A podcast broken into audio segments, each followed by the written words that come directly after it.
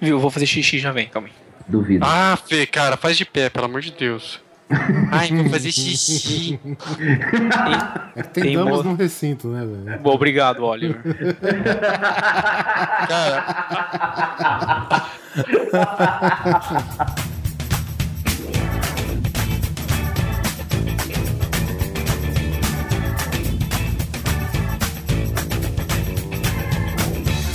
Grande Coisa. Um podcast que é bom, mas que também não é lá grande coisa.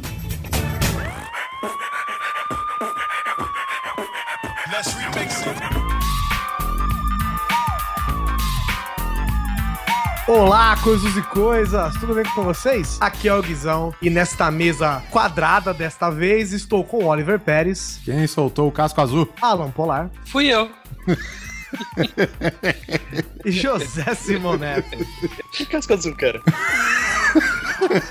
Esse daí já, esse daí já derrapou pra fora da pista já. Esse daí ele pegou a casquinha de banana, velho. Ah, essa porra é Nintendo? Eu acho que vocês já entenderam sobre o que que a gente vai falar. Peguem seus cartuchos, assoprem suas fitas, que depois dos e-mails vamos falar sobre jogos clássicos que nós gostávamos e lembramos de jogar.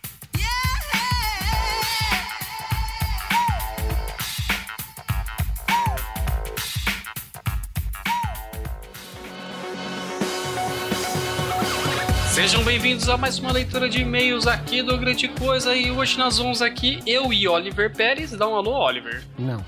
Fala, George. Tá parecendo o George da Peppa Pig. Ai, caralho. É o diálogo mais legal da história da rádio brasileira. Não. Não. Bem, estamos aqui para ler os e-mails relativos ao episódio 61 sobre hacks que nós gostaríamos de ver no futuro. E nós tivemos, assim, uma parcela considerável de feedbacks. Os downloads aumentaram, ficamos todos contentes. Nós amamos vocês. E antes de falar qualquer coisa, temos algum recado para dar, Oliver? Ah, agradecer aquele cara que mandou o envelope de dinheiro, né? Porra, muito Não obrigado. deixou nem o nome, né? Não, não, é totalmente anônimo. Outra coisa que eu queria falar, tudo bem que o Guizão já falou, mas, meu, não vale, é, não- nunca é demais dizer. Cara, confiram o site novo, sabe? Tá lindo demais. Cara, coisa assim, biguita de Deus. Eu queria mais uma vez falar sobre agradecer o Bruno por toda a força que ele deu pra gente. Agora tá faltando só o Neto e o Sus agradecer, é isso?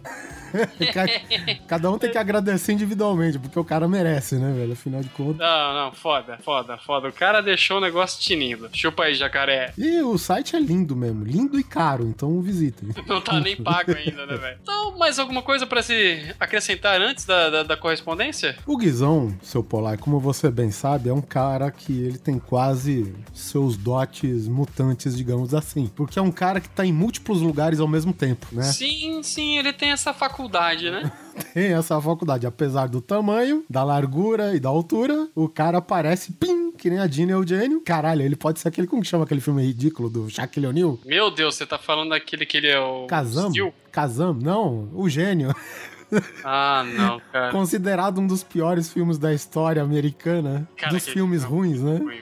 Ele é um filme ruim dos filmes ruins. Pois é, o Guizão seria um Kazam engraçado, né? Ele, ele tá mais pra, tipo, o Aladdin, lembra do Bud Spencer? Puta, é mesmo, cara. Bom, enfim, o Guizão, mais uma vez, ele passa as barreiras, né, da internet despercebido. E ele chegou lá no Mundo Freak Confidencial de número 38, lá do nosso parceirinho Andrei Fernandes, falando sobre o quê? Sobre os quadros amaldiçoados, estranhos, cadavéricos e todos aqueles substantivos bonitos do terror tradicional. Cara, confiram lá, mas vamos mudar logo de assunto, que isso, cara, esse negócio dos quadros me deixa nervoso, mano. É, bebês que choram.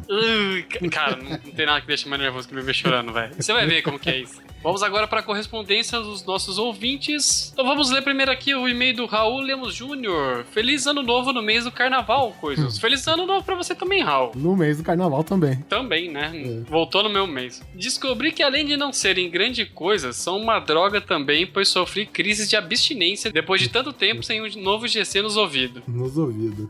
Na verdade, até que não foi problema, afinal tenho no meu celular e no meu pendrive do som do carro episódios como de viagens, gambiarras, mortes do cinema, Harry House, os de cair o c... Stess, você vai colocar pé no ah, mas você vai, toda vez que eu falar c... você vai colocar o barulho assim no. Esse no seu cu agora eu vou enfiar. É legal quando a gente não edita, né, velho? Mistérios e o indispensável guia definitivo sobre a Rússia. Concordo com o Guizão e com o Oliver. Esses dois, os melhores episódios de todas as galáxias. Olha E só. não só vocês, como todo mundo concorda, porque são os episódios mais baixados, né, cara? Mas já que falaram de hacks para o futuro, se liguem nesse. Um funil gigante sobre as cidades com problemas de estiagem apontadas diretamente no sistema que represa a água. A parte larga eu faria com placas que giram e alternam as posições entre horizontal e vertical. Choveu, meu amigo, placas na posição horizontal. Chuva não cai na cidade, não alaga, água direto pro caralho da represa. Próxima pauta pro governador, please. Olha, cara, estamos chegando a esse ponto quase, né, velho? Porque, pô, a cidade tá precisando de, de- de umidade, abre um pouco as abinhas, né? É, cara, a Tigre agora vai ganhar um dinheirão, né? Porque diz que agora o governador vai meter cano do, lá da, da Billings e Guarapiranga, vai meter lá pra cima na, na cabeceira, né, velho? É, primeiro ele tem que tirar todos os Morlocks, né, que vivem no- nos encanamentos Ah, atuais. não aguenta, o sapo ressecou tudo lá, velho. Ah. Um abraço, Raul. Um abraço, obrigado pela sua correspondência. Isso aí, valeu. Raul. Próximo e-mail do Leonardo Heigl. Heigl. Muito bom esse nome. Invejo. Aê, coisos, sejam bem-vindos a 2015. Muita, olha só, muita saúde e água pra dar e vender. Depende de São Paulo.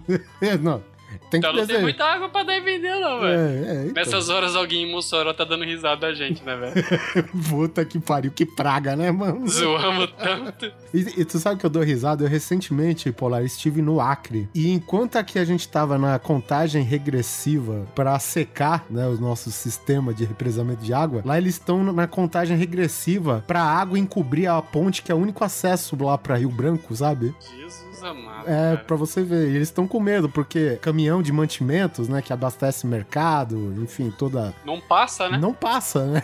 E os caras estão fazendo contagem regressiva pra parada pra água cobrir toda a ponte de acesso. Imagina Que isso. é, ô, amigão, você tá com sede? Não, sede não, mas tô com uma fome, filha da puta, não chega comida, né? É foda. Bom, continuando o e-mail aqui do Leonardo Heigl. Falando em hacks do futuro para adicionar no Google Lens. Que são aquelas lentes de contato miraculosas, né? Com todos os gadgets disponíveis no telefone hoje. Eu sincronizaria o sistema de catálogo do Ficha Limpa. Sim, esse mesmo, que consta qual político já se envolveu em falcatruas e coisas assim. E toda vez que o Lens focasse em alguma propaganda eleitoral, aparecesse um flag do lado da imagem do santinho, outdoor, cartaz colado com água e farinha nos muros ou até no horário eleitoral gratuito, gerando um vídeo pronto para subir na sua continha do YouTube. Eu ia achar engraçado uma coisa, acredito que todos aqui já usaram o GPS Waze. Sim, sim. E em dado momento, a imagem do caminho que você precisa seguir fica tão poluída de ícones e pop-ups de eventos e publicidades que até dá desconforto. Agora imagina a quantidade de flags no Google Lens ao andar nas cidades durante o período de eleições. Caraca, velho, o fi- o filho da puta fica cego. Mano, isso aí não ia dar certo, velho. A gente ia ter AVC no primeiro mês. Porque Caraca. o cérebro não ia suportar tanta informação. Não, não. Cara, é muita flag. O cérebro ia ficar, sabe, maluco. É, se colocasse no, no capacete do Homem de Ferro, Tony Stark tava fudido, velho. Ele tava, aqui- ele tava catatônico, né, velho? Só o zoinho mexendo assim. É é que nem quando você tá dirigindo usando o Waze, né, cara? E aparece o ícone de usuário, aparece o ícone, sabe, os pinos de comércio, de publicidade, não sei o que, velho. E você só quer ouvir o caminho, cara, e realmente não dá pra ver porra nenhuma. Esse é, esse é o motivo que eu não uso o Waze, cara. É muito desconfortável. Agora imaginem só juízes de futebol usando o G-Lens. Olha só, tem até Ó, nome. já, já tem nome agora, já É. tá virando marca. Ou Glens, né? De repente. Glams. Com tira-tema, replay de lances difíceis, Rare Vision, no caso Câmera de ré. para jogador FDP que apronta nas costas do juiz, marcações dos bandeirinhas aparecendo no canto da lente e ainda explorando o lance dos perfis nas redes sociais, mas ao invés disso, uma rede da CBF mostrando o perfil dos jogadores envolvidos em lances controversos e coisas assim. Olha só. Ou cara. senão o negócio tava lá, né, ligado na conta D do juiz do Facebook, aí ele coloca lá pênalti, depois hashtag, só que não. é isso aí. E o cara subiria direto pro placar, né? A parada. Muito bom. Eu aposto e ganho que caso essa tecnologia existisse hoje, a porcaria da FIFA iria manter a mesma visão retrógrada de sempre. É isso aí, amigos. Mais um programa show de bola e não sumam. Abraço! Próximo e-mail, Valdir Fumene Júnior. E aí, seus coisas, tudo bem? Tudo bem, Valdir, e você, tudo certo? Aqui o Valdir novamente, o cara do mano. Ah, o redator técnico, velho. Aquele que a gente nunca lê as coisas dele. Valdir, cara, eu imagino como deve ser a sua vida. Tipo, você é um pintor, cara, você é um artista. Só vão reconhecer você pra você morrer, velho. Mentira, não vou não, mano. Torce pra isso, pelo menos. Ouvindo o programa, você vai imaginando uma série de coisas que poderia facilitar a vida. Mas para ser honesto, um só já me ajudaria bastante. Adoraria que já tivéssemos o teletransporte. Ah, amigo, só você, né? Eu tenho um action figure da mosca pra me lembrar dessa tecnologia todo dia aqui na minha mesa. Isso, então, isso é muita possibilidade de merda, cara. é, pois é, cara.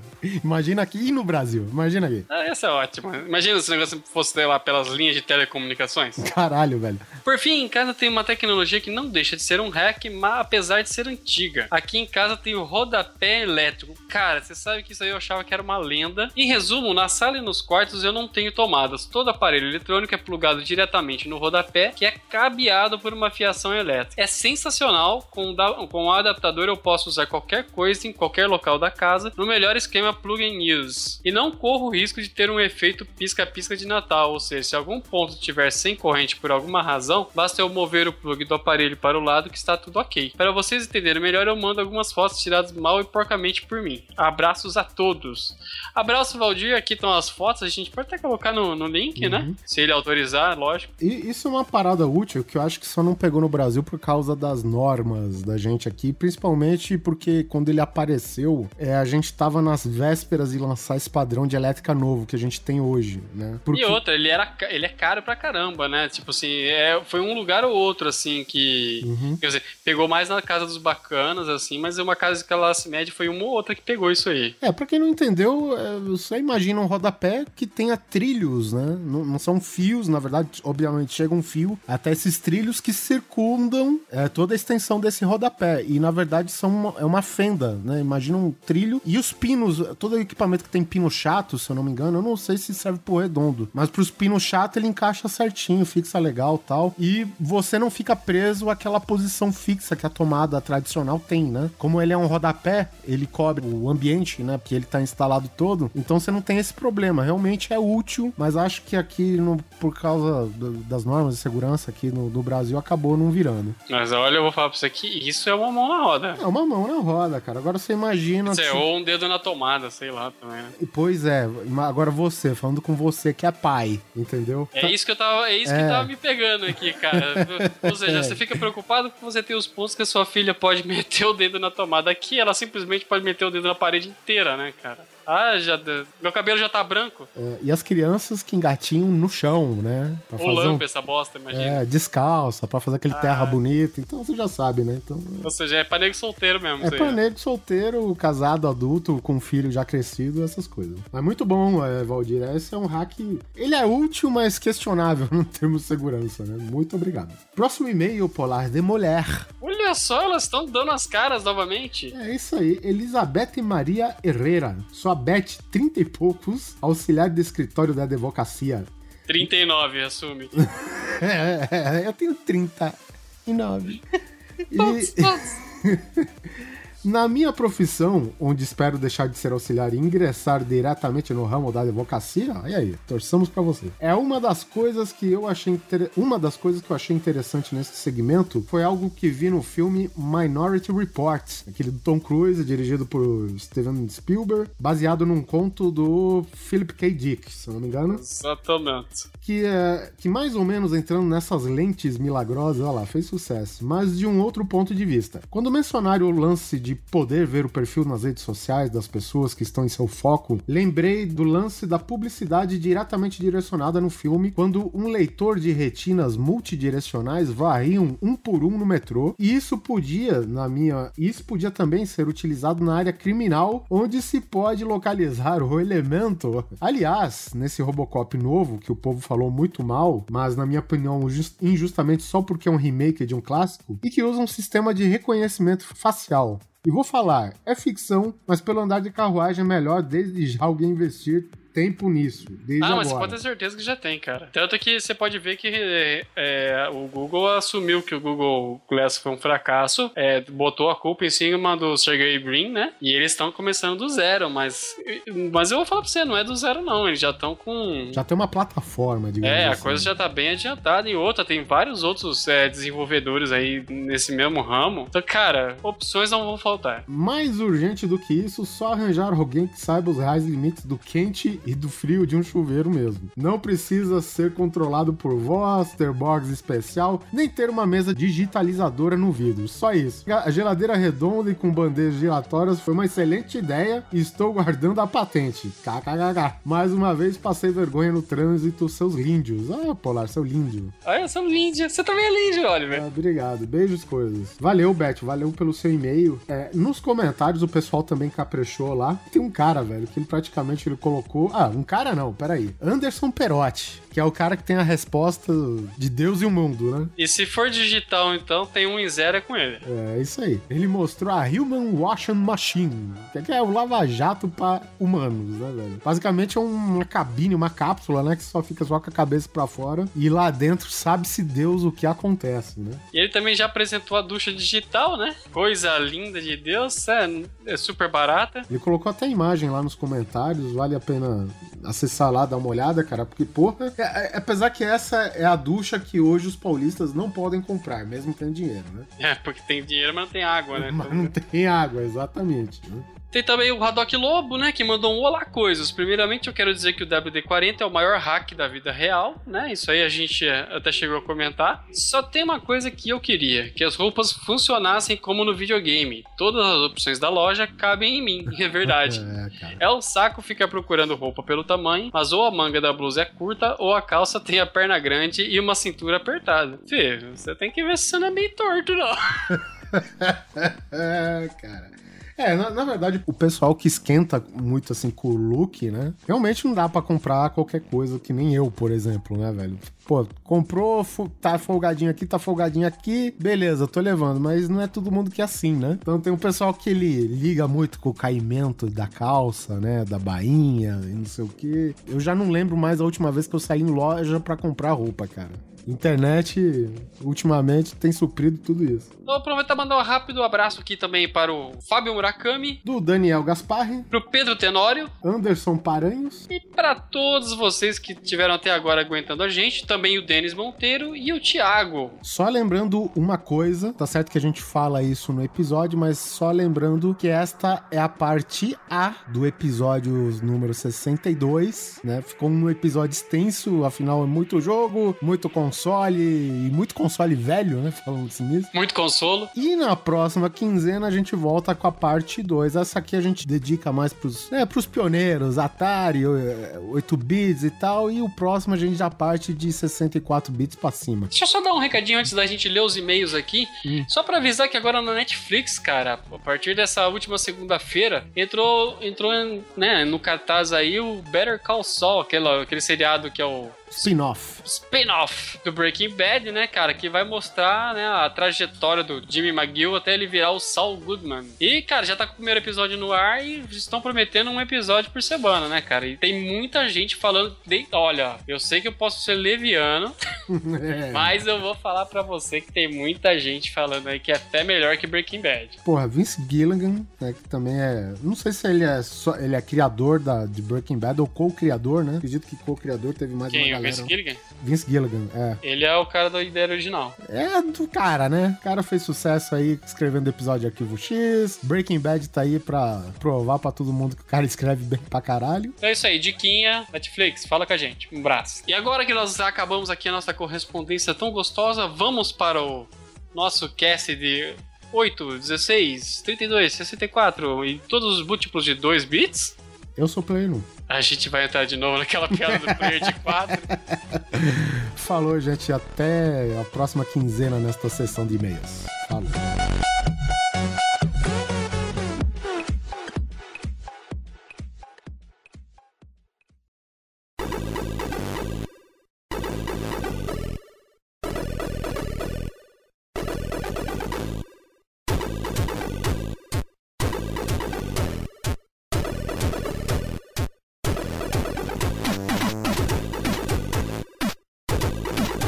Vamos começar aqui então por ordem de geração. Acho que é a mais coerente. Eu joguei muito pouco, vocês, é claro, devem ter jogado muito mais que eu. Vamos começar então falando de Atari. Ah, no, bolinha de gude, peão, pula. É, eu, não- eu não sei se você jogava isso no videogame. Se você não Eu jogava. Quando não funcionava direito, que era uma grande chance de acontecer na época, você jogava qualquer coisa no alvo. Só que o, culpado era sempre a TV, coitado, que levava e não o videogame. Deve ser daí que nasceu a teoria de que videogame estraga a TV, né? Os caras jogam, começam a perder, velho, começa a sentar o aço na TV, cara. Ainda mais jogos que não tem fim, né, velho? Eu tive aquele Atari que era com acabamento de madeira, vocês lembram? Tinha. Os botões deram. Os botões deram alavancas, assim, no, Cara, no eu sou filho de marceneiro, tudo pra mim era de madeira, velho. O pai do Oliver comprava as coisas pra ele e desmontava só pra poder montar num de madeira. Não, cara.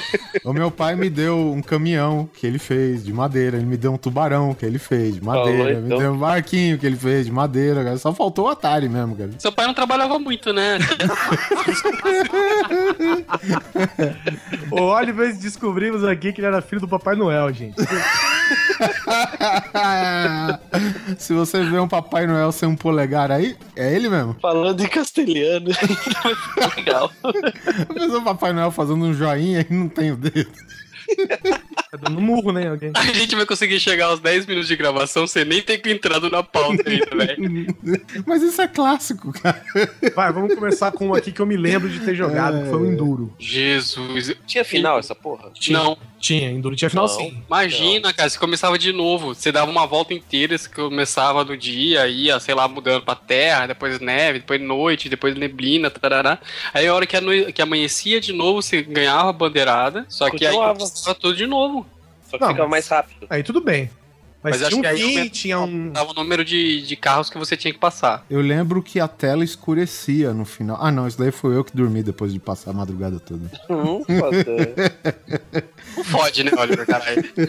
Porra, Eu ouvi uma lenda que tinha 18 turnos. Você, você, tinha, você dava 18 voltas e na última ele simplesmente, a hora que você passava na chegada, ele parava e dava game over, assim. Tipo, mas é lenda. Lembrando que o gráfico mais elaborado era durante o período diurno nas corridas, né? Onde os É que a caras. noite era só dois faróizinhos. Né? Exatamente, né? Fica tudo preto, dois quadradinhos, que era o farol, né? E É, quando. a fase de neblina, então, que nem isso tinha. Não, na neblina é tudo claro e dois quadradinhos preto, tá ligado, cara? É uma coisa É. assim. Putz, sabe o que eu lembro que eu jogava muito também, que era foda demais, cara? Aquele River Raid. Nossa, Nossa, River é Raid era sim. É, é que é, é a gente- hoje em dia a gente sabe que é River Raid, É, né? na época era River Ride. Então, mas peraí, voltando no Enduro aqui, vamos lembrar, refrescar a mente dos nossos ouvintes. O que que era o Enduro? O Enduro era um jogo de corrida da Activision que consistia em você dirigir um carro que parecia uma aranha, né? Porque o Atari era incapaz de fazer um, um gráfico que lembrasse um carro, né? Que fosse pequeno.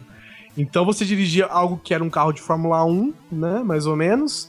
Só que ele olhando mesmo parecia uma aranha, né? O carro era metade de um ET lá do Space Invaders. É, Mais ou um- menos, verdade. Ah, cara, eu consegui enxergar. Não sei se é porque a minha, eu, eu, eu tinha tanta vontade de jogar que esse tipo de coisa não me incomodava, entendeu? É, não é só isso, é que você também não tinha nada mais que isso pra jogar, né? É, pra mim era um carro perfeito. Ah, e não é isso, é é a lembrança também. Você tá jogando um jogo de corrida com um negocinho e ele faz você lembrar que é um carro, né? Nossa, eu fiquei curioso agora pra ver como é que era o gráfico. Peraí. Cara, o Enduro era da Activision, mano. Você imagina quanto tempo eles já existem, cara. Pois é. Quanta coisa veio depois disso e, meu, era um gráfico, se for considerar hoje, era horrível. Mas pra época, pra mim, era demais. Eu era É, criança. não era né? necessariamente horrível, né? Por exemplo, eu vejo muito review do Angry Video Game Nerd, né? E ele faz review de tudo quanto é bosta, né? Ele só faz review de jogo ruim e às vezes ele pega um jogo bom no meio do caminho. E você vê o seguinte, o gráfico é ruim, o gráfico é limitado, mas você vê jogo que tem cuidado quando ele é feito, entendeu? Você vê jogo que é ruim de verdade. Você olha e você fala, nossa, aqui é desleixado, entendeu? Agora Enduro, por exemplo, não é o caso. Enduro é um jogo que tem os gráficos ruins, porque o Atari tinha os gráficos ruins, né? Era a limitação Só que ele da era um- época, né? É, lógico. Só que era um jogo muito bem. Era um jogo muito bem cuidado, entendeu? Ele não era mal feito. Por exemplo, você vê tá, quando tava de noite, pô, os faróizinhos iam na sua direção. Sempre tem uma paisagem no fundo que girava conforme o ciclo da pista, sabe? Era um jogo bem cuidado, sacou? Meu Deus, como era feio. Aí eu lembro também do, do River Raids, né? Que é aquele que era um jogo de avião, que a gente viu depois muito nesse estilo no, no Super Nintendo, né? Esse tipo de jogo que você. A navinha tava embaixo, ela ia subindo, né? E tinha que ir passando pelos obstáculos e, e destruindo os inimigos. Obstáculos e também pelos postos de abastecimento, né? Cara, isso era. Que tinha aquele barulhinho. É, é, Vocês vão escutar aqui, ó. E dava um desespero, né, cara? Quando tá acabando Tá o combustível, acabando, né? é, velho. Puta que Nossa, ia dando um... E quando você explodia sem querer? Que dava pra explodir essa cela de combustível, aí você ficava sem, era uma merda. verdade, Ah, você tirava nela, né? Puta, cara, eu já fiz isso. Eu era meio dedo nervoso.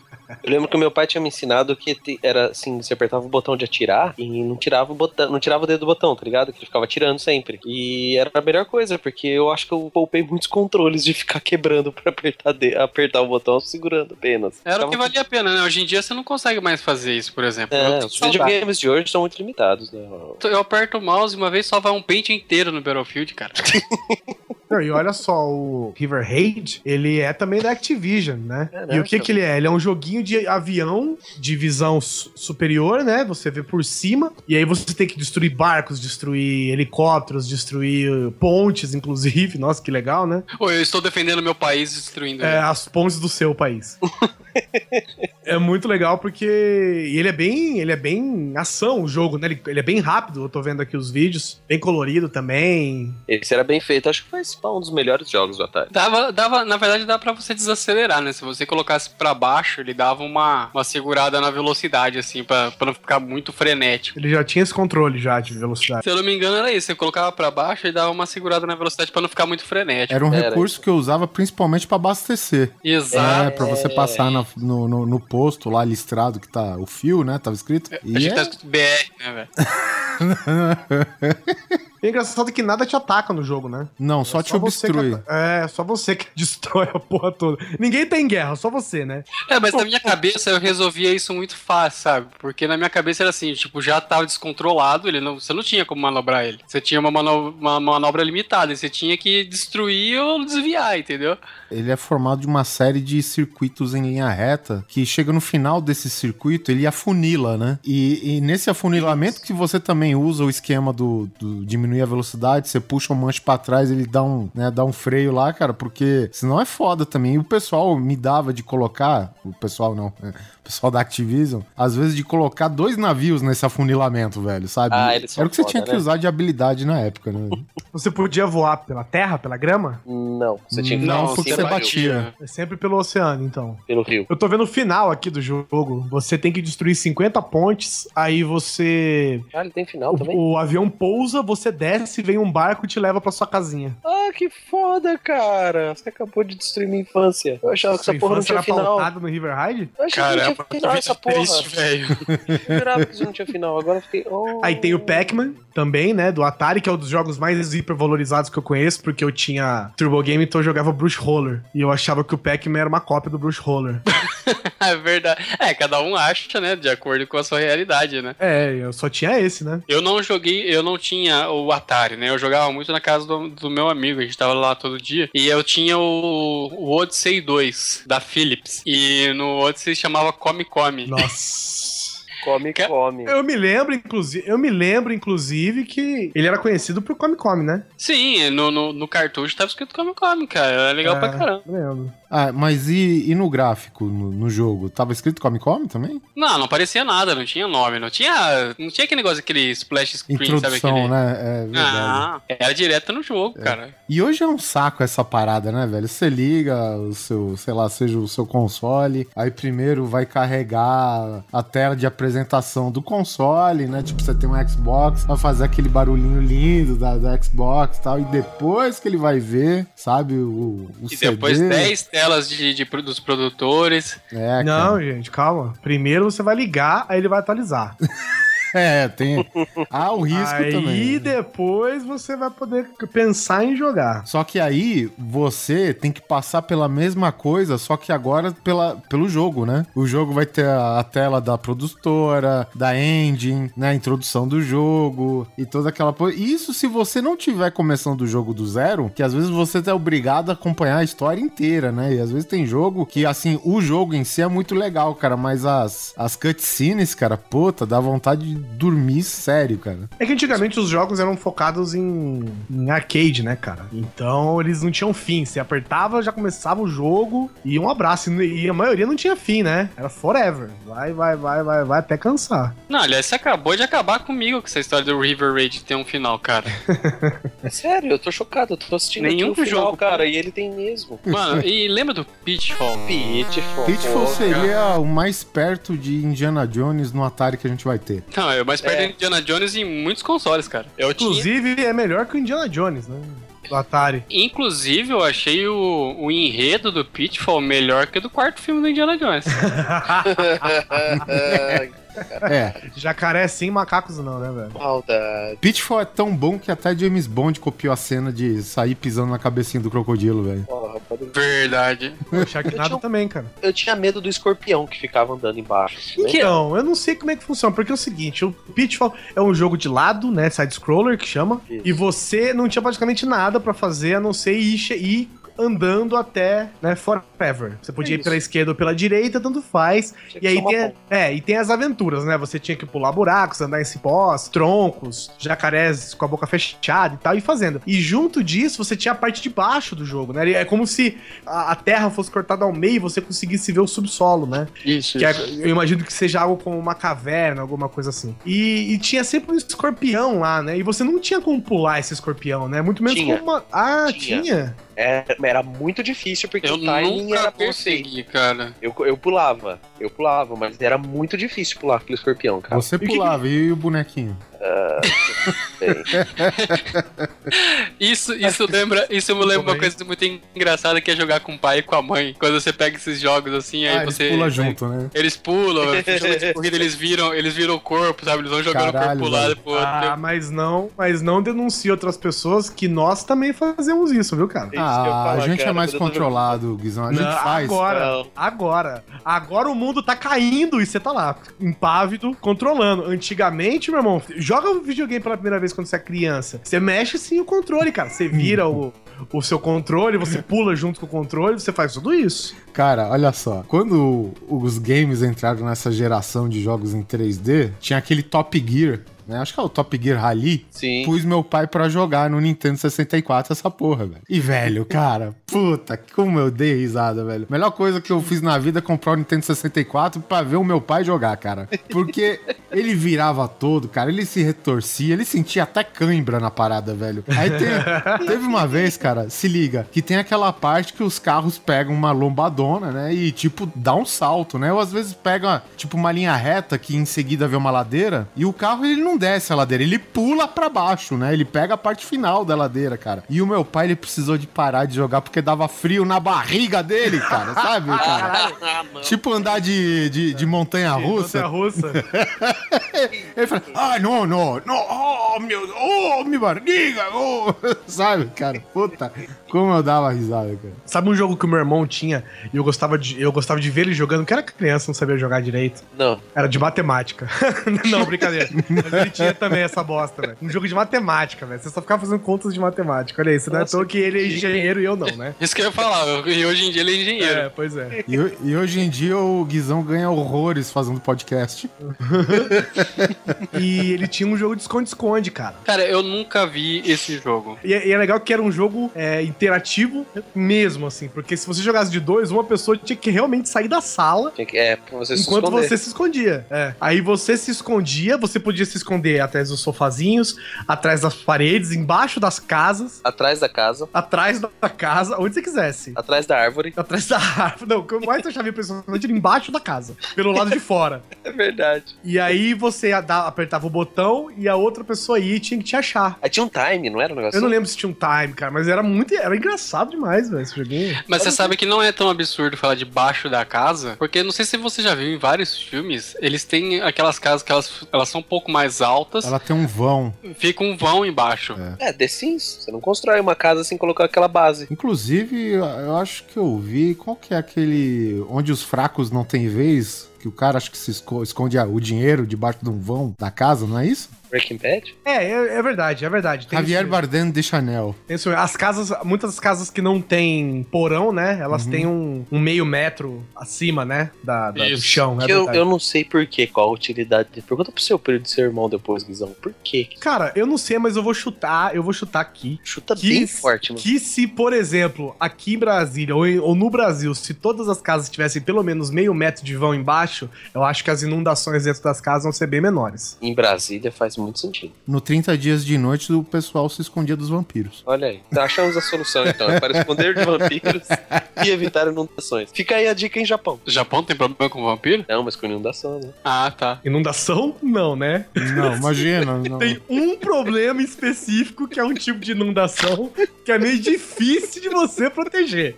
É, mas tentou pelo menos. Teve uma vez e é um pouquinho mais complicado de você resolver, né? É lá, você dá um meio metro, né? Que é pra você conseguir inflar um bote embaixo a hora que a parada vier. É o único jeito, né, velho? Casas com 50 metros de altura, né, de base. Nossa, outro que eu achava demais, cara, era Keystone Cappers. Esse é bom pra caralho, velho. Esse daí, assim, sem exagero, era um dos meus favoritos do. Eu, eu não sei realmente o que, que o jogo tinha de mais olhando hoje, cara, mas, né, era um dos jogos que mais tinha ação do acervo Mano. da Atari. Sabe pra mim quem que era o guardinha que você controlava? Mr. Bean. Não, cara, lembra aquele carinha de bigode do pica-pau? E puta, O que com o narigão Leôncio? que tem um bigode embaixo. Isso! Aquele. Oh, um no bolinho de gol. É aquele guardinha que é uma cabeça com pernas, né, na verdade. Cara, é aquele cara que, tipo, às vezes é, você precisava se esconder e ele tava em qualquer canto. Não era um que ele tocava música e o bigode ficava subindo, descendo, assim, fazendo. Ai, caramba. Na verdade, ele era vários personagens, assim. Uma vez ele é o cara que vai entregar a, a herança lá pro, pro urso, lembra? Que o urso não podia bater no pica-pau. E Ah, lembrei. "Ah, ah, ah, ah." E pra mim era ele, cara. Era ele vestido de guarda correndo atrás do bandido, sabe? E ele nem tinha bigode, pelo que eu tô vendo aqui, ó. Não, não tinha nada, mas não sei Ah. porquê, cara. Eu sou maluco mesmo. É porque os pixels eram estranhos, né? Então pensei que ele tinha um bigode na cara, mano. E é interessante porque esse jogo ele era conhecido também como Shoplifter, né? Uhum. O que faz E- bastante sentido. Eu sempre chamei ele de polícia ladrão. Também, que é basicamente o que é, né? Você tem que correr atrás do ladrão. E o engraçado é que o jogo ele é todo linear e você ainda assim tem um mapa, né? Embaixo dele. Então o que, que consiste? Consiste num lugar com três andares, que a gente imagina que é tipo um shopping, um lugar privado, né? O interior de um lugar privado, que você tem que correr atrás do ladrão. E ele vai ficar fugindo e você vai andando atrás dele, subindo em escadas rolantes, descendo elevadores. é o mercado, né? Porque ele tinha Ah, que é pular os mercado? carrinhos de, de, de É, que tinha compra. carrinho de compra. Eu acho que era o Walmart, cara.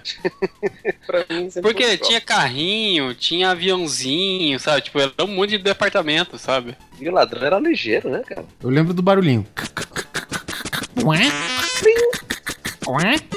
Toda vez que ele pulava alguma coisinha. É isso mesmo, cara. O que eu achava legal era o. Você poder usar o elevador, né? Pra mudar de andar e. Isso, isso. Ah, cara, mas É. o, o foda é assim, você tem que ser ninja, né, cara? Porque pra você pegar o ladrão, cara, tu não podia perder tempo, você não pode parar. Então você tem que sincronizar exatamente quando você tá correndo e você vê que o elevador vai parar no andar que você tá. E que ele tá É. subindo, entendeu? Que, que ele tá indo na direção do, do ladrão, quer dizer, né? Você, quer- que você tem que pegar o ladrão antes que ele chegue no terceiro andar, né? Exatamente. O, o elevador, ele pode ser uma mão na roda, como ele pode te fuder também, né? Isso que é o interessante Porque não faz jogo. sentido nenhum. Agora eu tô pensando, a gente começa no TR e o ladrão tá correndo pro terceiro andar. Tipo, o objetivo do ladrão é fugir pra cima, que é onde não tem saída. Lá na cobertura ele se veste de Homem-Aranha e vai embora. É, eu.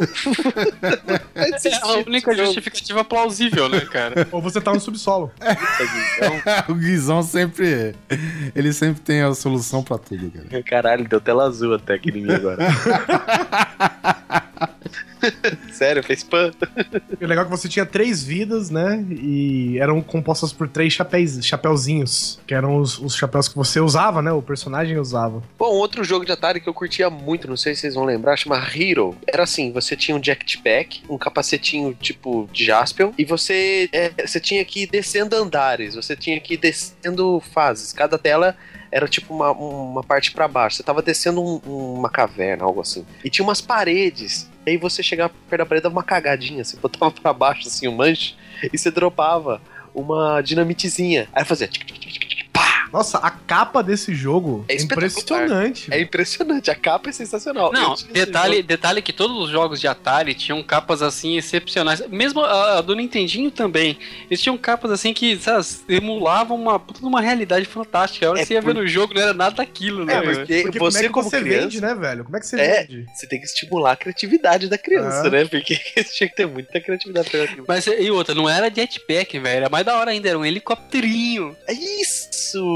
Era isso mesmo, era um helicóptero, cara. E eu lembro que tinha várias, era muito difícil esse jogo, cara. Era muito difícil. O cara soltava laser pelos olhos também? Soltava! Soltava laser pelos olhos, é isso mesmo, Ah, cara. porra. Era animal esse jogo, velho. Era muito foda. Eu não lembro dos desafios. Ele tinha umas aranhas voadoras, tinha uns bichos que voavam e você tinha que resgatar os reféns, né? Mas assim, tinha horas assim que você tinha, tipo, um pântano de, de veneno, você não podia cair ali. Meu, era muito foda esse jogo. Ele era difícil mesmo, sabe? Era, acho que era o jogo mais difícil que eu joguei de Atari, foi esse Hero aí. Era um pântano de veneno, né? Ou seja, é uma criança mesmo que tá imaginando, né? O, o Atari, ele tem essa magia, cara. Ele era composto de nada e você tinha que fazer o resto, que era imaginar. Ele só te dava engine, velho. É, exatamente. É, é só uma engine que você inventa o que você quer nele. Quase um RPG essa porra. Falando da arte do, do cartucho, né, que tem no adesivo, a gente tem que lembrar também do cartucho do Super-Homem, né, cara, que é também, obviamente, um personagem dos quadrinhos e desenhos animados daquela época, além do filme, né, que também é velho pra caralho. Parecia um cachorro atropelado aquela porra. Nossa senhora, cara. Tu tá ligado? Saiu uma cobra com uma coisa vermelha amarrada no pescoço e aquele era o super-homem. Uma cobra pixelada, sabe? E lembrando que no mesmo estilo de gráfico, é, se eu não me engano, tinha dois jogos de, de boxe que um você via de cima e o outro era pra lateral. Esse pela lateral, cara, assim, olhando de lado, esse era triste, velho. Bem triste. Porque é exatamente os caras tentar compor um ser humano com quadrados. E você imagina que o, o boxe, né, ele é um esporte composto principalmente por agilidade e velocidade. Coisas que você não tinha como animar no Atari, né, cara? Nossa, era muito. Gente, eu vou falar que assim, eu não sei, cara, eu achava ainda que bonito era o de cima, né? Que era três bolas ligadas por duas mangueiras, né? Aí Isso, tchoplof, tchoplof, tchoplof. Exatamente isso, cara. Agora, o, o Neto falou que o pai dele ajudou a economizar, a poupar o controle, né? Que basicamente era um manche e um botão. É, eu vou falar o jogo que foi responsável Inversamente proporcional. é, inversamente proporcional, muito bem dito, é responsável pelo recorde em vendas de cartucho? Não, de controles, cara. Que é o Decathlon. Obviamente, como o nome já diz, é composto por 10 esportes, se eu não me engano, olímpicos, né? E muitos deles, eu não sei, eu já não vou lembrar da maioria, mas um dos que eu mais gostava era o arremesso de dardo. E basicamente consistia o quê, cara? Você tinha que chacoalhar a alavanca, né? O manche, esquerda, direita, esquerda, direita. E quanto mais rápido você fazia, mais rápido, né? O personagemzinho lá tinha força pra arremessar o dardo, o martelo, sei lá, que outras coisas. E o, ele era tudo assim. Eu lembro que tinha uma modalidade do Decathlon, eu não lembro se é 100 metros, maratona, o que que era, velho. Que é você ficar o tempo inteiro, que afinal é uma maratona, é só corrida, e você tem que ficar chacoalhando essa merda do manche. Imagina a situação do manche e do seu braço no final da corrida, velho. O meu irmão, ele teve que ir pro hospital enfaixar o dedo polegar dele de tanto jogar Decathlon. Caralho, Merda, mano. O, o pessoal pensa, cara, a gente tá ganhando pouco. A gente tem que vender mais coisas que custam mais caro. O que, que a gente faz? Porra, vamos lançar um jogo que quebra tudo com controle, velho, sabe? E puta, muito bem Sacanagem. pensado, cara. Toda vez que eu ia na casa de um amigo meu que falava que o controle tava quebrado, eu falava Decathlon, né? O cara falou, é, Decathlon, sabe? O X-Men. X-Men era o tipo de um Ah, hack verdade. de cartucho, né? Não era um jogo oficial, né? O X-Men que a gente tá falando não é dos super-heróis da Marvel. Não, de é o. XXX-Men. É, exatamente. que você tinha com a sua piroquinha lá, tentar pegar a menininha no final do corredor e tinha Tesourinha, que era o grande vilão. Caramba, tipo assim, você tinha que tomar cuidado pra não ser capado. Era ver isso mesmo. E eu acho que era um lance meio assim, você tinha que ficar chacoalhando o controle. Quase como uma masturbação, vamos chamar assim. pra você movimentar o seu pipizinho alado, né? Ai, senhor céu. Seu caralhinho voador, né, velho? Como os cariocas costumam dizer, esse jogo é pica, meu irmão. Maneiro. Mas É, o vamos- foda do controle do Atari é que ele era frágil demais, cara. Era umas barrinhas de plástico por dentro, quebrava muito fácil aqui. A única coisa que sobrava in- inteiro é aquela parte sanfonada do manche, sabe? Uhum. e que ficava preso no quadrado preto, composto, né? Que era basicamente controle da Atari, cara. É, mas a vantagem é que o controle do Atari, ele foi precedido por muitos controles aí que eram parecidos com, com ele, né? Então ele tinha muitas entradas. Durante muito tempo a entrada de controle foi muito igual, né? Então às vezes dava pra você é, encaixar outros controles no seu Atari, controles até mais resistentes e mais. Ele parece uma USB, né? A entrada É. do Atari. Muito Não. melhor que, se eu não me engano, que o do Odyssey era um fio fixo, cara. Então era um saco. É, de início os, os, os controles eram presos no- nos videogames, né? Depois eles começaram a ser destacáveis. E agora nem fio tem mais, né?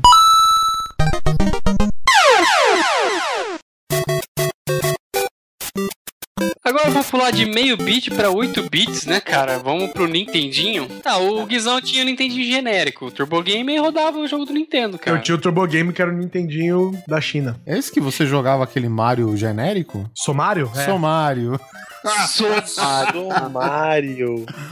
Ah, Ele era Esse preto. Mario era o Mario africano? O Mario nas fases do Sonic. Isso, cara. E o Guizão, o Guizão falou, não, porque o Mario vira bolinha. E obviamente, quando a gente fala vira bolinha, você imagina automaticamente o Sonic, né? Dando aquela aceleração pra disparar, tá, tá ligado? E aí, quando eu vejo um gráfico do jogo do Sol Mario, ele não tem aquela animação do- de alguma coisa rodando. Ele vira uma bolinha vermelha mesmo, cara, sabe? Caramba, mano. É muito ruim.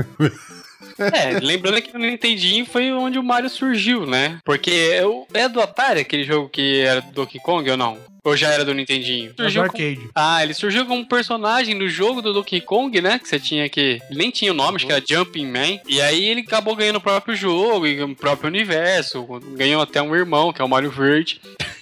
Cara, e Mario era sensacional porque era os gráficos começavam a melhorar, né? Lógico, pelo aumento da capacidade, você já conseguia enxergar os personagens, né? Ter uma, um pouco, uma visão um pouco melhor do que estava se passando, não era só um risco, um quadrado, uma bola. E É, surgiu aí muito mais cores, né, cara? e surgiu aí o personagem mais icônico dos videogames, né, cara? Engraçado, né? Quando que você imagina hoje em dia que o personagem principal da sua empresa, o cara que leva o nome da sua empresa, não nas costas, mas o cara que carrega como ícone da sua empresa de videogames, que é feito pra jogos, em sua maioria, pra criança, que é um cara baixinho, gordo, italiano e de bigode, velho. E que era coadjuvante de, um, de um outro personagem, né? Não, e que é encanador, velho. Quando? Quando? Pensa aí, pensa no Xbox. Quem que é o, o líder do Xbox? É o, é o Master Chief, velho. Sabe? Ele não, ele não é encanador, sacou? Do PlayStation, quem que é? É o Crash Bandicoot, talvez, né? É, é. Ele não é encanador, entendeu? Ele é badass, ele é do mal e tal, não sei o quê. Agora, pô, o cara é gordinho, velho. Usa, usa macacão, cara. Sabe? Bigode, chapeuzinho, italiano, encanador. Você fala, velho, é muito poder de. Eles são muito bons, velho. É bom demais. Nintendo é boa demais, velho. Pra conseguir faz, falar, fazer que isso seja um personagem principal de todo tudo que você faz, sabe? É. E por isso eles não acertaram mais nada. Ah, Pokémon, pô. Ah, sim, lógico. E além do, do- do, Mario, também no Nintendinho surgiu a série Mega Man, né, cara? Maior símbolo da Capcom. Jogo que eu joguei todos e nunca zerei nenhum. Cara, esse jogo é difícil demais, velho. Demais, demais da conta. Junto com o Metroid, né? Que é mais ou menos um, um estilo bem parecido, até se você for parar pra ver. Que era um side-scroller com muito tiro. Ah, eu já sou do contra. É, ele era um pouquinho mais complexo, porque ele já. Eu acho que desde o início ele já contava com mapa, não é? Não, acho que o Super Metroid, né? Começou Isso, eu acho que no Super Metroid. É. Cara, virava bolinha, lembra? Isso, bolinha, virava navezinha, virava um monte de coisa, né? A Samus. Samus, né? Samus. É, eu fiquei maluco quando eu fiquei sabendo que era uma mulher aquilo, cara. E nessa mesma linha de, de side-scrolling também tem o Contra, né? Que, é, que era você se embreando no meio da selva, era mais ou menos um... Pra mim era o jogo do Braddock, velho. que, né, Tinha selva, um monte de tiro, uns, tiros- tiros gigantes, viu? Você, você tinha que desviar de umas bolas gigantes que eram os tiros dos caras. Cara, você vê o que que é um jogo clássico, né? Eu tava com o meu Xbox e eu ficava levando na casa dos meus amigos. A gente jogava é, Halo, jogava UFC, jogava um monte de coisa, Resident Evil, um monte de coisa. Aí um dia eu cheguei na casa do amigo meu, cara. Eu falei assim: escuta, eu trouxe um jogo pra gente. Ele, o quê? O quê? O quê? É lançamento? Eu tinha comprado na live Contra 2, velho. Super Contra. Super contra. Eu cheguei pra ele e falei isso aqui, ó. É isso aqui que a gente vai jogar, velho. A hora que eu abri, ele abriu, ele viu o Super Contra e falou, cara, não acredito. Eu falei, pode acreditar. A gente ficou a noite inteira jogando Contra no Xbox, cara. Não, e esse jogo era muito bom. Eu não sei o que ele tinha de especial também, cara. Não Ele é sei difícil, mesmo. cara. Ele é muito Mas difícil. ele era difícil, ele tinha vida limitada, você morria com um tirinho, qualquer peido você morria. Ah, não sei, tinha aquelas, aquel- aqueles especiais que bombava a tua arma, tinha chefão de fase. Porra, acho que esse foi o primeiro jogo assim que você tinha fases, chefões e upgrades. E, e era uma putaria desenfreada na tela, né, cara? A bala pra todo lado. Eu não sei aí pra vocês, mas pelo menos na minha vizinhança, o jogo ficou tão conhecido e todo mundo gostava tanto, cara, que qualquer coisa que a gente ia, tipo, alguém chamava pra jogar videogame na casa do outro, o cara perguntava: "E aí, vai ter Super Contra amanhã?", sabe? Mas tipo, Ah, já era, o- era o nome do negócio. Era o né? Independente termo. Aham. Tipo tirar xerox. É. Tirar xerox. Tirar xerox. Você vai na padaria, vou tomar uma coca, mas você bebe Sprite, tá ligado? Então é, é essa coisa, virou sinônimo de jogo de videogame, cara. Ô, amanhã tem Super Contra lá em casa, hein, mano? Parece lá, sabe, cara? Então é isso, cara. Nossa, foda. Eu acho que define bem, né, o Super Contra. Ela disse se é clássico ou não isso.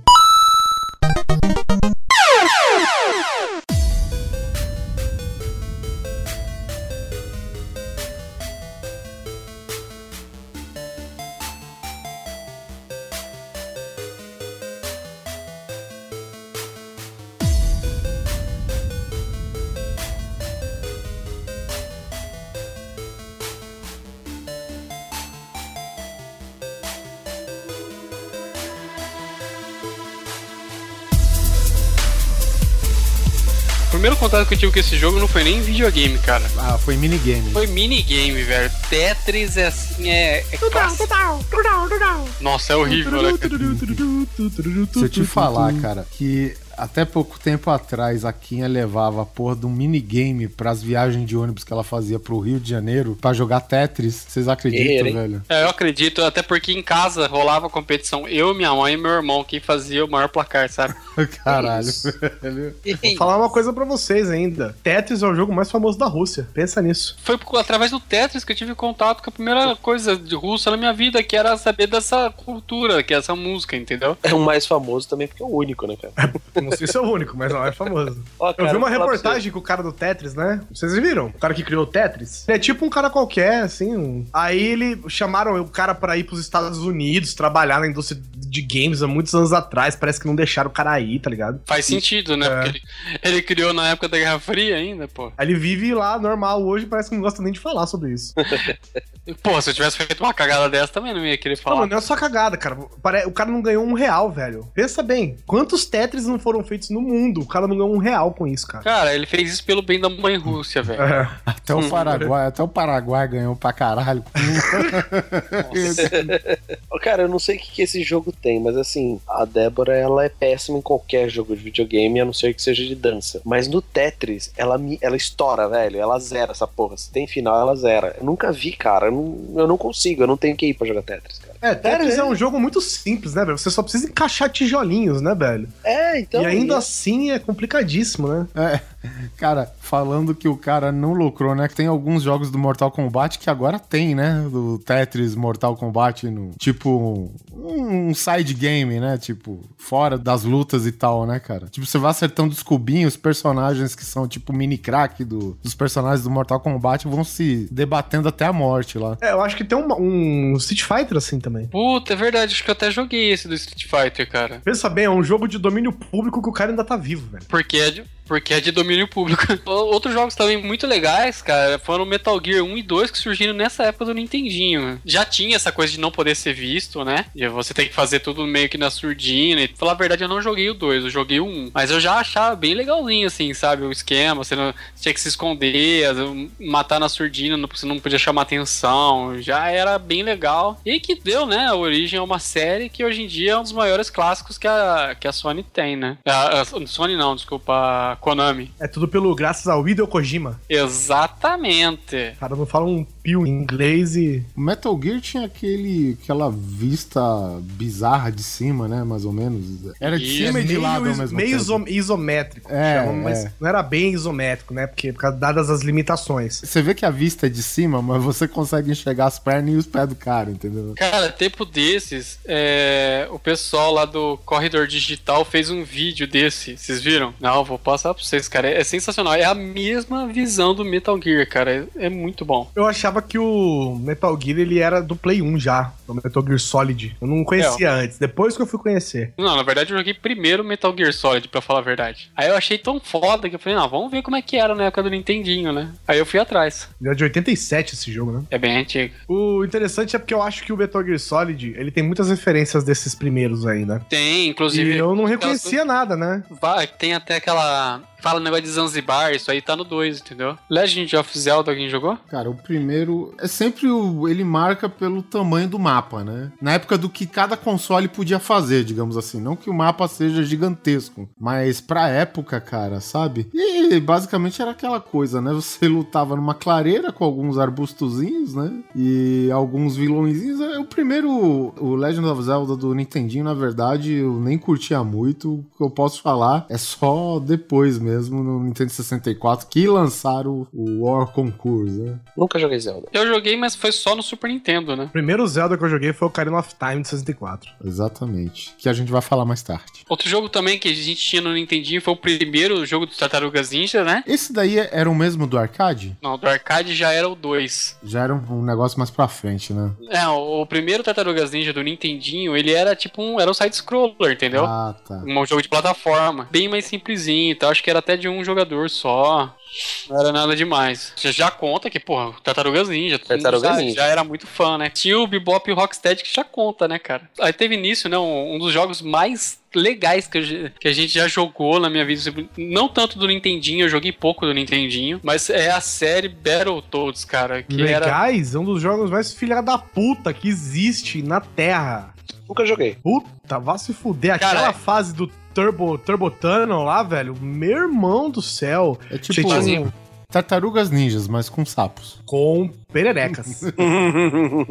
Era muito difícil, cara.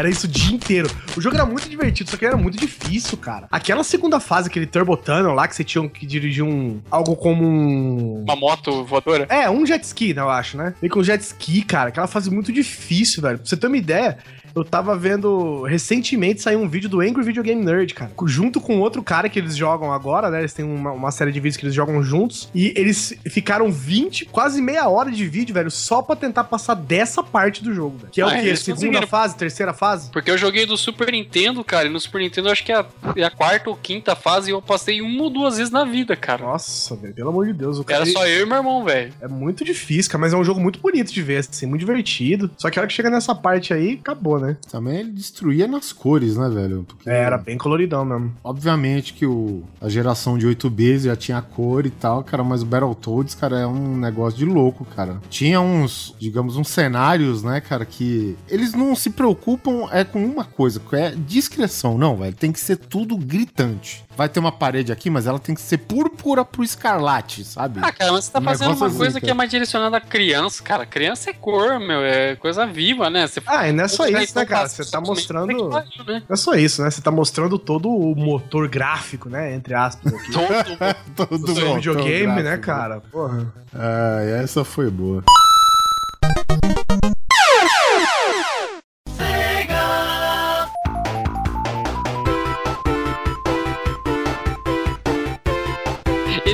Época, né, teve a, a- começou a grande disputa que, né, que era entre a Nintendo e a Sega, né? Que o Nintendo tinha o NES, né? Nintendo Entertainment System e a, a Sega tinha o Master System, que eu lembro que eu joguei o primeiro jogo que é porque tinha na memória, que era Alex Kidd in Miracle World.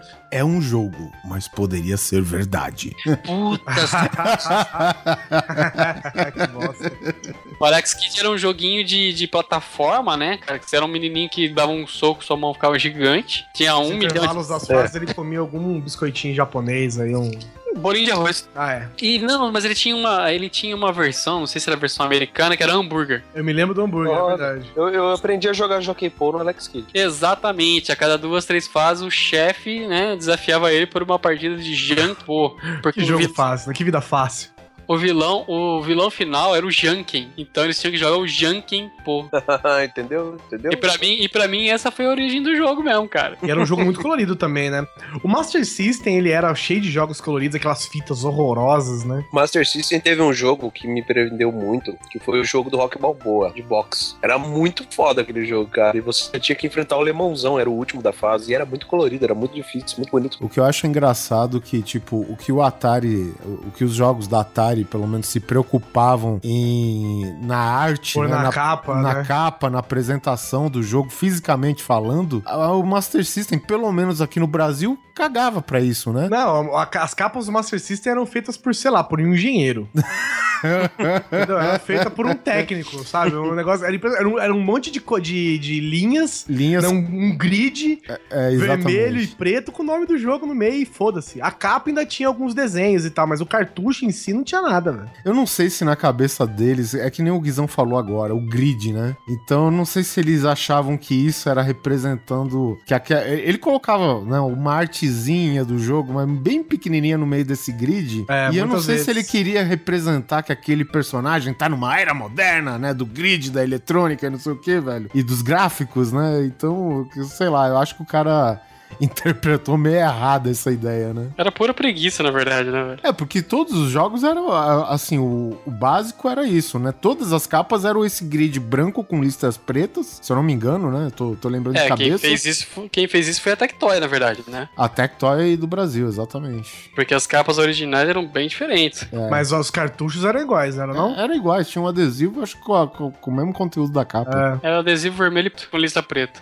Lembrando que também, cara, nessa época o Alex Kidd praticamente virou o Mario da, da SEGA, né, cara? É, é o personagem até- que mais carregava a, a- a empresa nas costas, assim, era É. o carro-chefe, né? digamos. Até chegar um outro cara, né? né? Chegando com os 16 bits, né? Com, que chegou o Super Nintendo. Nessa fase é a mesma coisa que hoje, né? Que tem tipo duas gerações de, de games praticamente existindo. Hoje, por exemplo, nós temos o Xbox 360, o PlayStation 3 que coexistem com o Xbox One e o PlayStation 4. Nessa época também tinha as duas gerações existindo, né? Que era de 8 e 16 bits. No caso, Até a porque o Alex, que nem você falou, o Alex Kidd por um tempo foi o mascote da SEGA até surgir o Sonic, porque o Sonic surgiu no Mega Drive, né? Mas ao mesmo tempo veio, veio um port pro Master System também. Também. Só que o Sonic, cara, o Sonic mudou, né, cara? O Mario foi interessante, mas o Sonic mudou, porque era tudo o jogo era, era meio devagar, né, cara? Eles eram meio parados e Isso. tal. De repente me chega aquele. Aquela. Hedgehog. espinho gordinho azul, velho, correndo que nem um louco, velho. Atravessava tudo no pau, velho. Ele atravessava a tela, tinha hora que ele era tão rápido que ele saía da tela. Aí você tinha que esperar a tela acompanhar ele, É, né, era velho? Era muito foda, era muito foda, velho. E ele era diferente, né? Assim, o Mario, o Mario também era bem diferente, né? Mas o Sonic era, pô, eu sou rápido, eu sou diferente, porque os jogos da Nintendo não era essa velocidade impressionante. Pô, que coisa mais... Que coisa mais calmante nessa vida que você pegar um jogo do Sonic e ficar segurando pra baixo o botão de correr, velho. Que ele fica... Porra, isso é muito divertido, velho. Só, só fazer isso. Você não precisa nem sair correndo. Ou seja, já era pra mostrar o motor gráfico da SEGA, né? O que, que o Mega Drive era capaz de fazer. Tanto que a, a- a propaganda do Mega Drive era SEGA. É SEGA do what Nintendo don't. Não é uma coisa assim? Sega does what Nintendo don't. É. Isso, é muito foda, velho. Muito foda. E o legal nessa época era a guerra declarada, né, cara? Era, Tipo, era. ataque direto mesmo. Eles se odiavam, né? E nos Estados Unidos, diferente do Brasil, você tem aquela liberdade de, de atacar o seu concorrente. O seu concorrente que se vire pra se defender. É, só que É. lá também o choro é livre, né? É. Dá a resposta à altura depois. Tá, dá o que faz o que quiser. O que é muito mais não tem que- divertido. Não tem que ficar Muito quieto, legal. né? Você não tem que ficar quieto. Você tem que. quieto. Ou você fica quieto. não é uma bosta, né, velho? Você tem que respeitar a outra empresa, né, velho? Ah, respeitar de coirola, velho. Seria sensacional. Quero essa ver um cara na rua falando que a sua clínica só, só vai.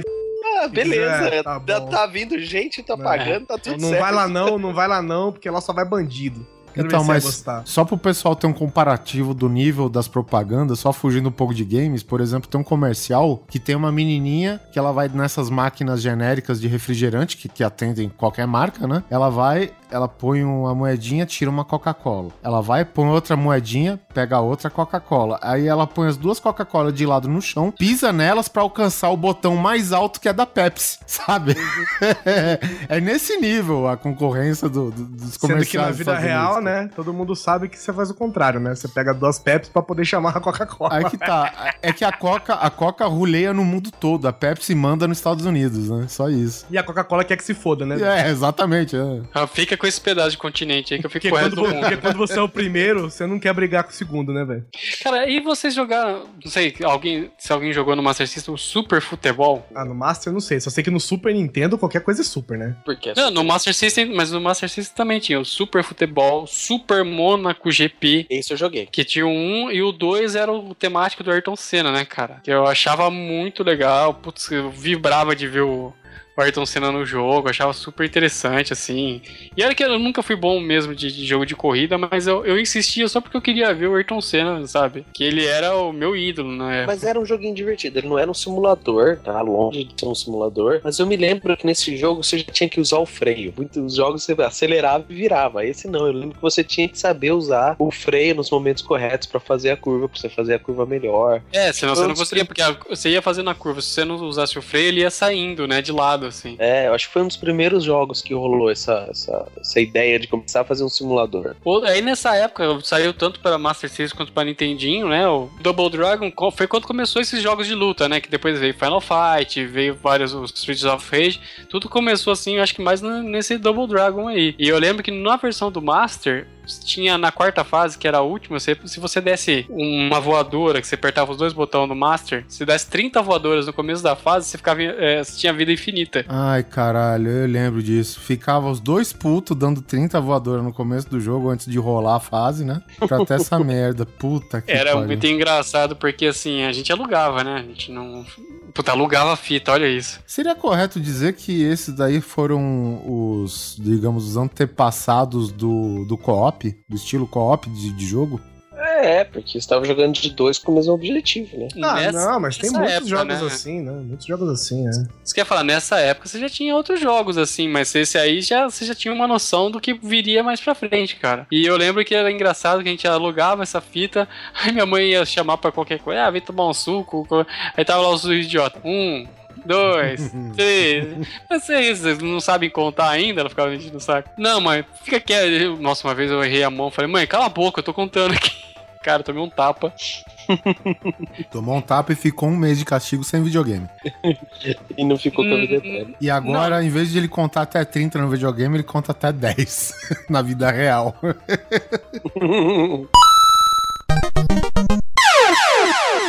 Outro classicão, meu, que saiu tanto no, no- no- Mega Drive quanto no Master System foi o Afterburner, que era o de avião. De avião, é. E tinha esse, parcade né? também, né? Teve parcade, esse sim. Sim, exatamente. Esse já era um que você via muito no, no arcade. E foi com o Afterburner que começou, que, que o arcade tinha uma versão simulador, que você entrava era uma cabine.